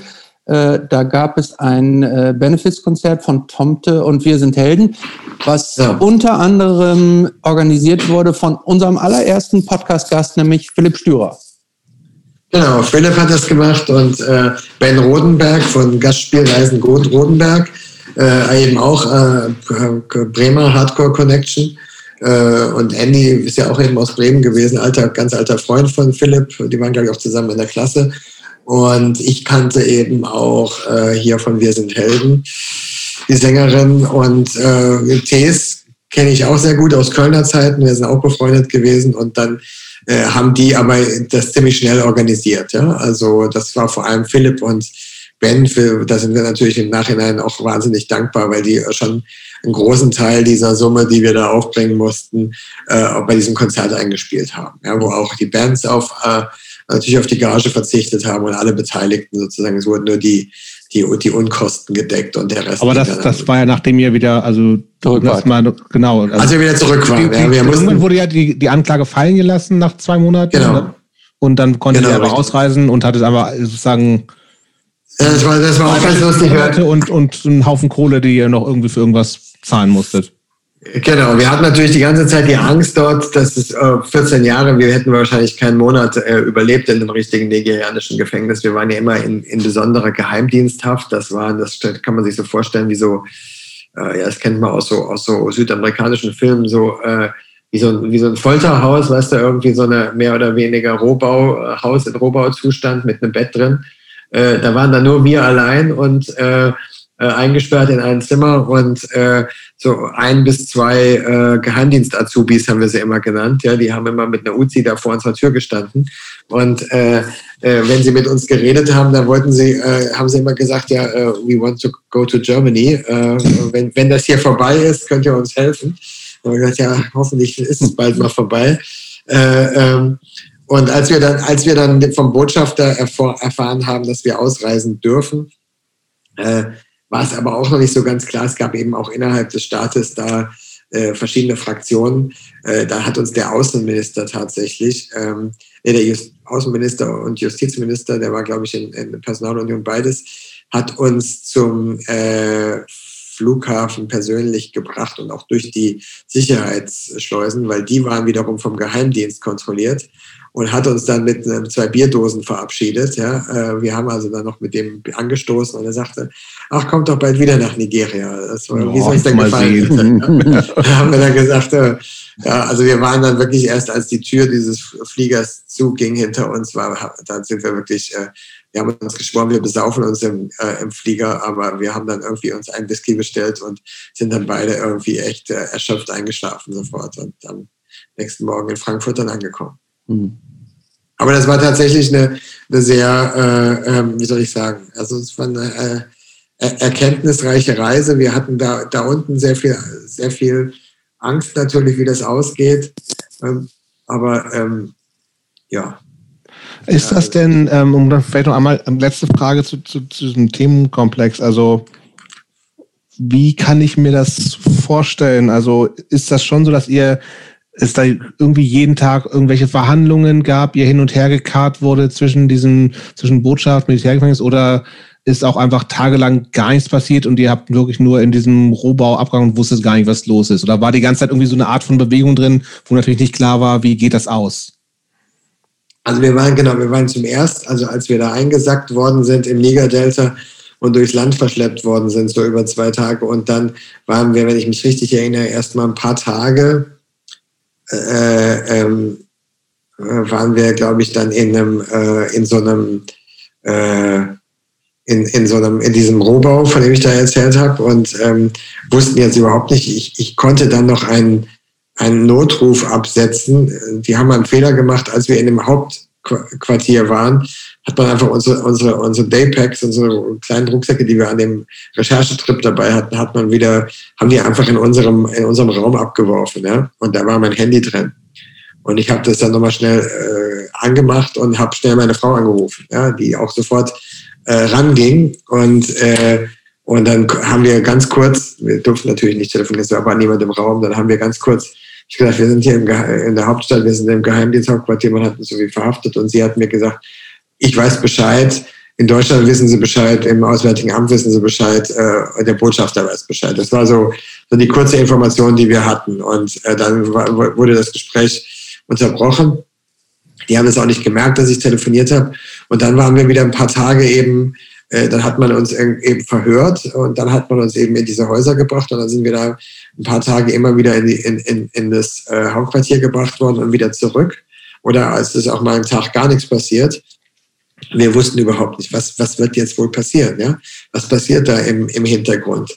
Weiß da jemand in Deutschland was? Was machen die? Äh, kann der Botschafter wissen, die überhaupt, wo man uns hingeschleppt hat? Und, und irgendwann kam dann, äh, wurden wir dann wieder zum Hauptquartier gebracht und dann durften wir das erste Mal mit dem Botschafter mitgehen. Da war natürlich, das war natürlich ein riesen, äh, riesen Hallo, als wir dann da raus durften mit denen und mit diesem Botschaftsauto dann zum Botschafter, der war zu einem Überfluss mit einer chilenischen Opernsängerin verheiratet. Ich sagte, das war wirklich äh, filmreif. Das war der ehemalige äh, Büroleiter von Joschka Fischer. Der war also auch nicht so ganz so steif und wir haben dann erstmal wirklich den Abend uns wirklich äh, eine Flasche Rotwein nach der anderen mit dem Botschafter gemeinsam und dem BND-Typen äh, äh, hinter die Binde gegossen, ja, und das war ganz toll und er hat uns nur die Geiselitos ganz freundlich so genannt und und wir da, äh, und die haben aber die Situation total verkannt. Ja? Also äh, sowohl er als auch der BND-Mann haben gesagt, ihr seid morgen draußen oder übermorgen mhm. spätestens. Und wir hatten die ganze Zeit so, so eins und eins zusammengezählt, so ein bisschen James Bond geguckt, also so, so ein bisschen äh, Strate Strategie für Anfänger. Ja, das kann nicht, also spätestens als wir merken, dass, da, dass das immer mehr außerhalb der Botschaft immer mehr hochkocht und zum Medienthema wird. Also Nigeria, das waren damals 110 Millionen Einwohner, die haben viele große Zeitungen gehabt und Fernsehsender. Ja, äh, äh, und da, da kam dann am, in, in der Wochenendzeitung kam also ein, ein Special über Spionage und da war irgendwie Matahari und was weiß ich was. Und dann waren also am Ende der, der Geschichtsstory waren dann wir, Andy Lehmann und Florian Opitz. Ja? Und spätestens dann weißt du ja, äh, dass wir sind da morgen, die, können uns nicht gehen lassen. Und wir haben mhm. mitgekriegt, dass dass der Geheimdienstchef da so Pressekonferenzen macht und dann uns ganz schwere Sachen vorgeworfen hat. Und irgendwie sind die da ein bisschen blauäugig hingegangen und wir haben auch einen Konflikt gehabt und haben gesagt, wir wollen da nicht mehr von euch hingebracht werden, weil wir glauben nicht, dass wir wieder zurückkommen. Und die haben dann zu uns gesagt, äh, doch klar, wir gehen mit, wir gehen dann nur mit euch wieder zurück, ja, also ohne, und dann haben sie sich halt doch übertölpeln lassen. Die haben uns getrennt und dann haben sie die warten lassen an so einem anderen Zimmer, äh, unbelüftet, äh, stickigen Raum. Und irgendwann musste dann der, der Botschafter doch zum Arzt. Und so lange haben sie gewartet und dann haben sie uns eben diese, äh, diese Anklage vor die Nase gehalten. Mhm. Ja, und äh, wie gesagt, und dann waren wir, äh, du hast, ich habe jetzt die Frage gar nicht beantwortet, Entschuldigung. Äh, also das heißt, wir waren dann da und dann gab es diesen Prozess am nächsten Tag, an, an den Anfang.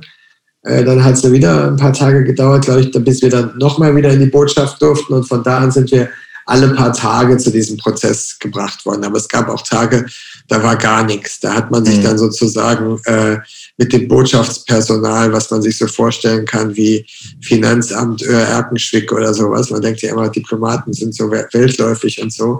Da haben wir dann teilweise an Schlagerpartys teilgenommen von deutschem Botschaftspersonal mit Wolle Petri äh, und anderer Musik und sowas. Ja? Also das war, war auch ein schöner Einblick, den wir da gewonnen haben. Ich habe noch eine, eine ganz profane, doofe Frage. Und zwar, du erzähltest eben, dass in diesem, in diesem äh, äh, Haus, in dem er da ähm, gefangen gehalten wurde, dass du dann dein Handy noch hattest und kurz deine Frau anrufen konntest. Ähm, das war, das war in dem, Geheim, in dem in diesem Geheimdienst, ja. Hauptquartier. Genau. Es gab macht einfach man, so eine Übergabe. Äh, genau. Macht man, macht man dann auch eigentlich äh, Fotos, noch so ein paar Selfies so nach dem Motto oder spart man dann Akku? Das, das, das war noch die Zeit, als, man, als es noch keine Smartphones gab. Ah, okay. Das, das war 2007 ist das gewesen. Da hatte man noch einen, Nokia-Knochen und kein äh, nichts dergleichen, wo man mit irgendwie verwertbare Fotos machen konnte. Hm, okay. Ich habe keine Fotos. Wir haben Fotos von der ganzen Drehreise gehabt, die haben wir dann auch noch irgendwie rausgeschmuggelt bekommen wieder. Ähm, wobei ja das Problem war ja sowieso, das hat die ja eigentlich auch gar nicht interessiert. Also man muss, es war ja halb so schlimm, ja, äh, äh, oder es war ja halb so, äh, im Nachhinein kann man ja gar nicht so eine riesen äh, äh Gangster-Räuberpistole draus machen, weil äh, letztlich war das ja alles gelogen, was man uns davor geworfen hat. Das, das Lustige war, im Nachhinein, als ich zurückkam, habe ich, habe ich hier äh, einen Bericht gehört äh, in der Mediathek von, äh, oder um, im Netz gab es den noch von Radio 1, da hat, äh, wurde da auch über unseren Fall gesprochen und dann hat man irgendwie ein den Afrika-Korrespondenten von Radio 1, also das ist ja, ich mag Radio 1 sehr, ja, aber das war wirklich äh, komplett erfunden, ja, äh, äh, hat man den Afrika-Korrespondenten von Radio 1 eben befragt, ein paar Minuten zu unserem Fall und der hat gesagt, ja, wenn, wenn, wer den Opitz kennt, das ist ja ein investigativer Journalist, die sind dann wohl über die grüne Grenze nach, äh, nach Nigeria eingereist. Das war komplett alles frei erfunden, was der über unseren Fall erzählt hatte. Und solche Sachen gab es halt doch äh, dann häufiger. Also es waren dann natürlich totale Heldenstories oder auch nicht. Es hat sich halt dummerweise dann ein bisschen was davon gehalten, ja. Äh, äh, dann kamen nämlich auch Kollegen nachher, oder bis noch Jahre nachher, dann äh, hat man, wenn, wenn Andy einen Auftrag bekommen hat von der Produktionsfirma, dann, dann haben die dann immer gesagt, ja, aber wenn du da mit uns hinreist, dann, dann machen wir das richtig mit, mit Presseakkreditierung. Nicht, nicht so wie du damals in die. Ja, dann haben wir, und dann haben wir immer gesagt, Leute, wir, wir, das, wir, wir hatten, wir haben das alles offiziell gemacht, die haben das einfach uns, die haben das einfach, und wir konnten das sogar in dem Prozess nachher nachweisen, weil wir das das erste Mal über so eine Agentur gemacht haben, die noch alle äh, Kopien hatte, was ich sonst früher nie hatte. Äh, äh, aber weißt, das bleibt dann irgendwie alles Mögliche hängen. Ja? Also diese Hazard Indiana Jones Stories, die, die hängen uns bis, bis heute nach. Ja. Du redest da jetzt so, so sehr, äh, ja, ich meine, es ist lange her, ne? Also das war wann? 2007, also 13 Jahre her. 2007, ja, ja. Ähm, wie, wie lange hat dich, wie lange hat das nach, nachgehangen bei dir? Also was ist das so, dass du dann sagst, okay, ich mach den Scheiß nicht mehr, weil es ja schon mit so, mit so einer angstbehafteten Situation kann man ja auch gut sagen, ey, ich, ich bleib, ich mache mal lieber wieder WDR. Wahlberichte. oh Gott, Gott bewahre. Nee. Äh, äh, ähm, äh, also ich würde sagen, es hat schon, es hat, ich habe ich hab gedacht, als ich da unten bin in, äh, in Afrika, habe ich gedacht, okay, das wird mich mein Leben lang prägen. Ich werde so, so, sofort, wenn ich irgendwie äh, einen Afrikaner auf der Straße sehe, äh, ähm, der als das erkennbar ist, ähm, ich, ich werde sofort äh, in Angstzustände ausbrechen. Und äh, nichts davon war der Fall. Also in irgendeiner Weise habe ich, äh, ist, ich bin, glaube ich, da unten denen auf die Nerven gegangen. Richtig dolle, ja, also dem, dem BND-Mann und dem Botschafter, den habe ich, die habe ich richtig genervt und Vorwürfe gemacht und gesagt, hey, das geht nicht so, ihr müsst es so machen. Äh, äh, und die haben dann irgendwann mal zu mir gesagt, jetzt sei mal nicht immer so, äh, äh, ich weiß gar nicht, was sie gesagt haben, jetzt äh, sei doch mal ein bisschen ruhiger, nimm dir doch mal ein Beispiel an deinem Kollegen, dem Andy, ja. Und wir haben das komplett anders verarbeitet, ja. Vielleicht ist das auch unser sein norddeutsches Temperament oder so. Er ist da unten äh, relativ ruhig gewesen oder in sich gekehrt und hat sozusagen dann hier ähm, das noch äh, nacharbeiten müssen, ja. Ähm, und bei mir war das sozusagen, ich habe ich hab das offensichtlich äh, da unten derartig ausagiert, dass es in dem und dann auch natürlich direkt nach der Ankunft hier noch jedem erzählt, der es hören oder nicht hören wollte, äh, äh, dass ich damit dann auch echt durch war. Ja, also äh, ich keine, hab, also ich, als außer als sozusagen eine, eine gute Geschichte in Anführungsstrichen. Ja, eine gute Geschichte dafür. Ja. Dafür, dafür war es natürlich zu ernst, aber, aber also ich, ich, ich habe ich hab manchmal noch so Anflüge, wo ich daran denke. Also beim Fall Dennis Yüksel, ähm, äh, das war, das ist halt so ähnlich, äh, äh, natürlich viel länger gewesen und so weiter. Und er war natürlich auch viel wichtiger auch für, äh, für den türkischen Staat und für Erdogan als Feind. Ja, wir waren mhm. ja sozusagen nur Beifang. Ja, mhm. aber da konnte ich, ich konnte mir dann gut vorstellen, wie er sich fühlt. Ja, da ist es so ein bisschen nochmal äh, ich das nochmal so ein bisschen rekapituliert. Und es gibt so manchmal so eine, ähm, also ich glaube, bei äh, krassen Situationen, also so ernsten Situationen, da gibt es manchmal noch so einen Notmodus. Äh, äh, und dann, dann bin ich, glaube ich, bin ich sehr klar. Also den, bei der ersten, beim ersten Lockdown oder als ich das so an, äh, als ich das so anbahnte, da ist jetzt irgendwie was Besonderes, da war ich irgendwie äh, sehr, hatte ich das Gefühl, da habe ich zum ersten Mal das Gefühl gehabt, es fühlt sich jetzt so ähnlich an wie damals in Nigeria. Gefahrenabwägung. Irgendwie alle, alle Radar äh, abscannen. Wie, was, was sagen die, was sagen die, was wird wohl passieren? Äh, da, da kamen diese Sachen nochmal hoch. Ja? Äh, äh, da, da, da kommt manchmal nochmal so ein Gefühl bei anderen Situationen, aber nicht in, in Form von Angst, sondern einfach, dass ich mich dran erinnere oder so. Mhm. Aber sonst ist es im Grunde genommen, ist es äh, ja passiert und ähm, ich, ich, ich, leide da nicht drunter. Mhm. Ähm, vielleicht kommen wir jetzt mal so langsam in die letzte Phase unseres Gespräches. Ach komm, wir haben noch gar nicht erst angefangen. Ja, ja, ja, gut. ähm, ich will jetzt den Rekord brechen. Mir, mir, mir äh, äh, du äh, setzt dich ja unglaublich stark, also mit deinen Filmen und so weiter, mit unserer Welt und den Menschen und wie, wie haben wir zu leben, was ist die richtige Entwicklung und so weiter auseinander. Ich muss mal eine Quizfrage stellen, die ich im privaten Kreis schon oft gestellt habe und da würde mich tatsächlich von dir die Antwort interessieren. Du hast die Möglichkeit, sechs Monate bis zu tausend Jahre in die Zukunft zu reisen, in beliebigen Schritten, allerdings immer nur in eine Richtung. Am Ende der sechs Monate kommst du in die Jetztzeit heute zurück. Würdest du diese Zeitreise unternehmen und wenn ja, in welchen Schritten? Und warum? War das verständlich oder noch zu kompliziert erklärt? Ich glaube, äh, ja, also ich habe es nicht, ich glaube, ich habe es nicht ganz verstanden, aber ich glaube. Du kannst tausend äh, Jahre in die Zukunft reisen, in beliebigen Abschnitten und Längen, aber du hast nur sechs Monate Zeit, die du verbraten kannst. Ja, ich glaube, ich würde nicht in die Zukunft reisen wollen. Okay, das ist eine einfache Antwort. Ich glaube, ich hätte zu sehr, ich hätte zu große Angst äh, zu sehen, was ich da zu sehen bekomme.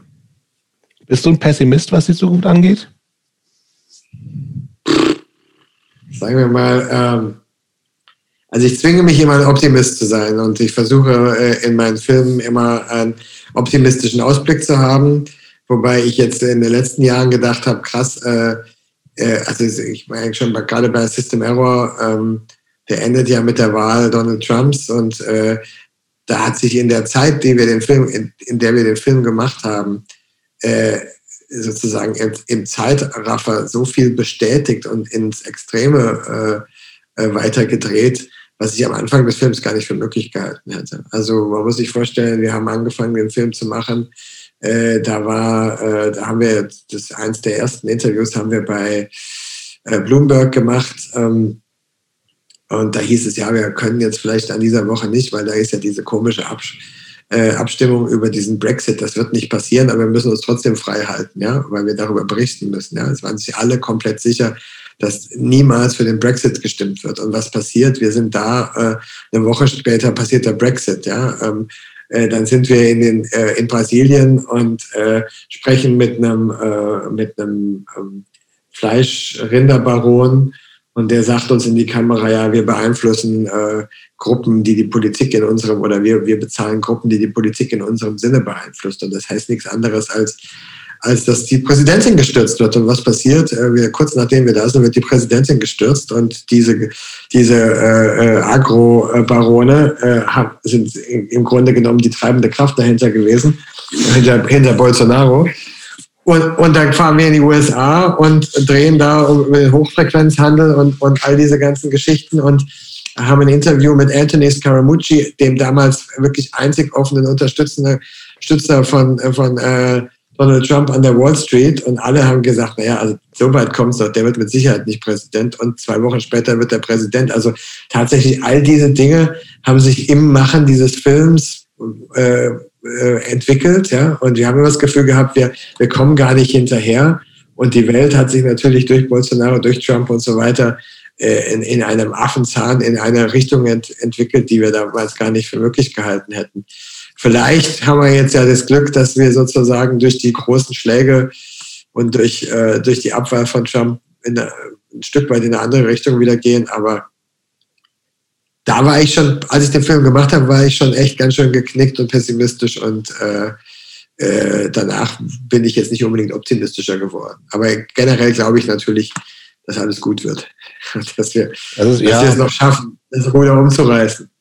Ist das, ist das, ist das nicht, ist das vielleicht ein bisschen so ein, weil ich, also ich kann das total nachvollziehen. Also, das ist so, also als wir alle als Leute, die sich viel auch ja mit was läuft alles schief in der Welt auseinandergesetzt haben, was glaube ich dazugehört zu, zu, zu, zu dieser Szene, dass du halt einfach nicht irgendwie die Augen verschließt vor dem, was Kacke ist. Und es ist total viel Kacke und auch das Gefühl, dass es, also ja, dass Sachen jetzt denkbar auf einer Ebene denkbar sind oder realistisch sind, die nie undenkbar waren, sowas wie Trump oder eine AfD, also klar, also, aber also dass es einfach vieles viel, viel, viel schlechter wird. Und dass es man sich auch ein bisschen bestätigt sieht im Sinne, siehste, habe ich doch schon immer gesagt, dass alles scheiße ist.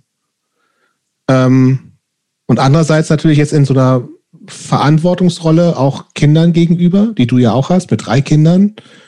Ähm, vielleicht auch das ein bisschen so ein, so, ein, so, ein, so ein Zwangsoptimismus da sein muss, weil wenn ich sage, irgendwie die Welt geht eh unter, also ich muss, ich muss mich, ich muss meinen Kindern gegenüber.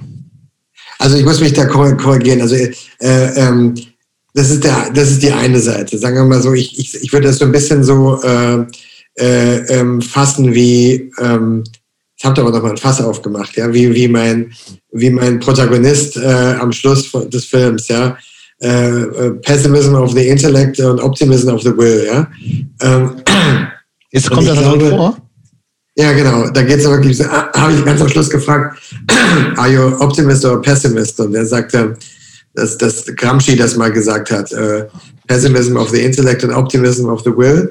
Äh, und ähm, natürlich habe ich diesen Optimism of the Will ganz massiv und, äh, und ich habe ihn gerade, weil du das jetzt als Stichwort gesagt hast, ich habe ihn gerade, wenn ich die junge Generation sehe, äh, und ich war mit meinen Söhnen äh, immer sozusagen als Aufsichtsperson bei den äh, Fridays for Future Demos und die sind äh, sozusagen äh, da jetzt auch, äh, der Größte ist da jetzt selbst aktiv äh, und ich war jetzt auch zum Drehen für einen anderen Film äh, und mit zwei, mit einem befreundeten Tonmann und befreundeten Aktivisten, sage ich mal, im Dannenröder Forst. Und da muss ich sagen, ich bin wahnsinnig positiv äh, und wahnsinnig, wie soll ich sagen, beglückt und beseelt nach Hause gekommen. Ja, wir waren äh, da im, im Dreck, im Schnee und beim, bei, also es war wirklich wieder wie bei Castortransporten früher oder so. Und da waren alle zwischen 16 und oder 18 und 30. Also wir waren wirklich die Opas und haben sich da äh, in den Weg gestellt und der Staat und äh, die Polizei und es war alles wirklich wieder so äh, archaisch, doof und dummbatzig. Ja? Und, und, und, und es gab da eben diesen Konflikt und Auseinandersetzung zwischen Polizei und jungen Aktivisten, mhm. wo ich echt gemerkt habe, da ist eine Entschlossenheit und da ist, äh, und, und für die geht es ja noch um viel mehr. Für uns war das ja damals echt eher noch theoretisch, ja. Und mhm. für die geht es verdammt nochmal wirklich um ihr Überleben. Und äh, und ich fand es wahnsinnig toll, wie das organisiert war. Ich fand es wahnsinnig toll, äh, ähm, die Solidarität da. Und ich war, habe mich wahnsinnig gut gefühlt. Das war jetzt gerade vor, ja, keine Ahnung, vor sechs Wochen oder sowas. Mhm. Und wir sind da, wir sind da äh, alle, alle über 40, äh, sind nach Hause gefahren im VW-Bus und, und waren echt einfach schweineglücklich, ja, dass wir da waren. Ja, und äh, also insofern, äh, ich hoffe, dass diese, dass diese Corona-Pandemie äh, das nicht im Keim erstickt und dass es danach weitergeht. Und, und äh, äh, das, hat mich, das hat mich tatsächlich wirklich bewegt und, und glücklich gemacht, wie die jungen äh, Leute da und die quasi alle meine Kinder sein könnten, ähm, auch diese Selbstwirksamkeit gespürt haben. Und die haben ja echt viel bewegt. Und wenn du dich ein bisschen äh, mit NGOs äh, auseinandersetzt, die sind alle die, die sind alle sehr dankbar darüber, was, was die Fridays denen für einen Schub gegeben haben und wollen alle mit denen kooperieren. Und leider sind die halt ein bisschen ausgebrannt gerade, die, die ganzen, die das auf, auf ihren Schultern getragen haben. Und ich hoffe, dass das nicht versiegt. Und, äh, äh, und ich hoffe, dass es weitergeht.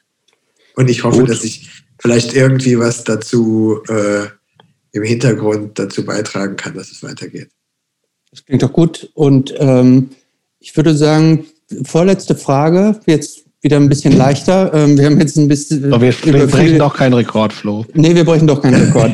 ähm, also, das finde ich jetzt aber. Das, äh, mh, hm, ja, wir, gut, können, wir machen noch einen Teil 2 dann. Ähm, ja, okay. Lieblingsbands aller Zeiten.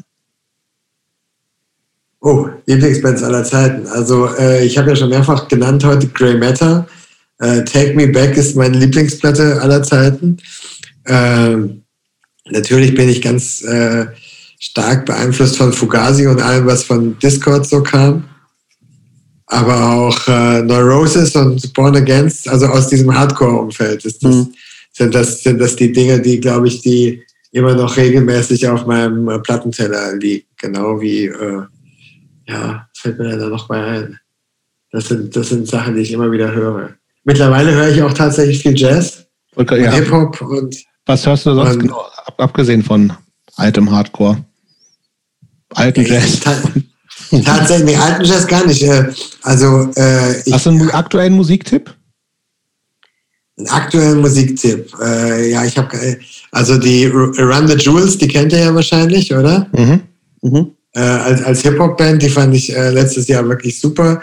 Und es gibt äh, so dieses Label, vielleicht habt ihr davon auch schon gehört, International Anthem aus Chicago, wo ganz viele von diesen äh, ja, das ist im Grunde genommen äh, äh, The Reinvention of Punk, aber das sind alles irgendwelche äh, jungen äh, Jazz-Experimental-Musiker, die sozusagen sehr progressiv sind und äh, auf so einem Label sich versammeln und ganz viel tolle Sachen machen. Ja? Also äh, Jazz mit Punk-Attitude. Also ich rede nicht von Studienrats-Jazz, sondern solchen, äh, da, da, da habe ich jetzt echt dieses Jahr viel kennengelernt. Mhm. Lass mich mal überlegen, was höre ich denn noch gerne? Ich muss mal jetzt kurz hier meine Playlist gucken, ja? Mach mal. Äh, was ich denn. Äh, was du als letztes gehört hast.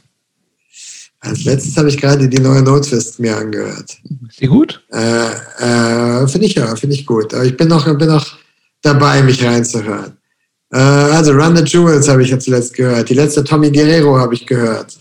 Äh, the Comet is Coming. Es sind britische Jazz, Hip-Hop-Leute. Ähm, äh, Jeff Parker, der Gitarrist von Tortoise.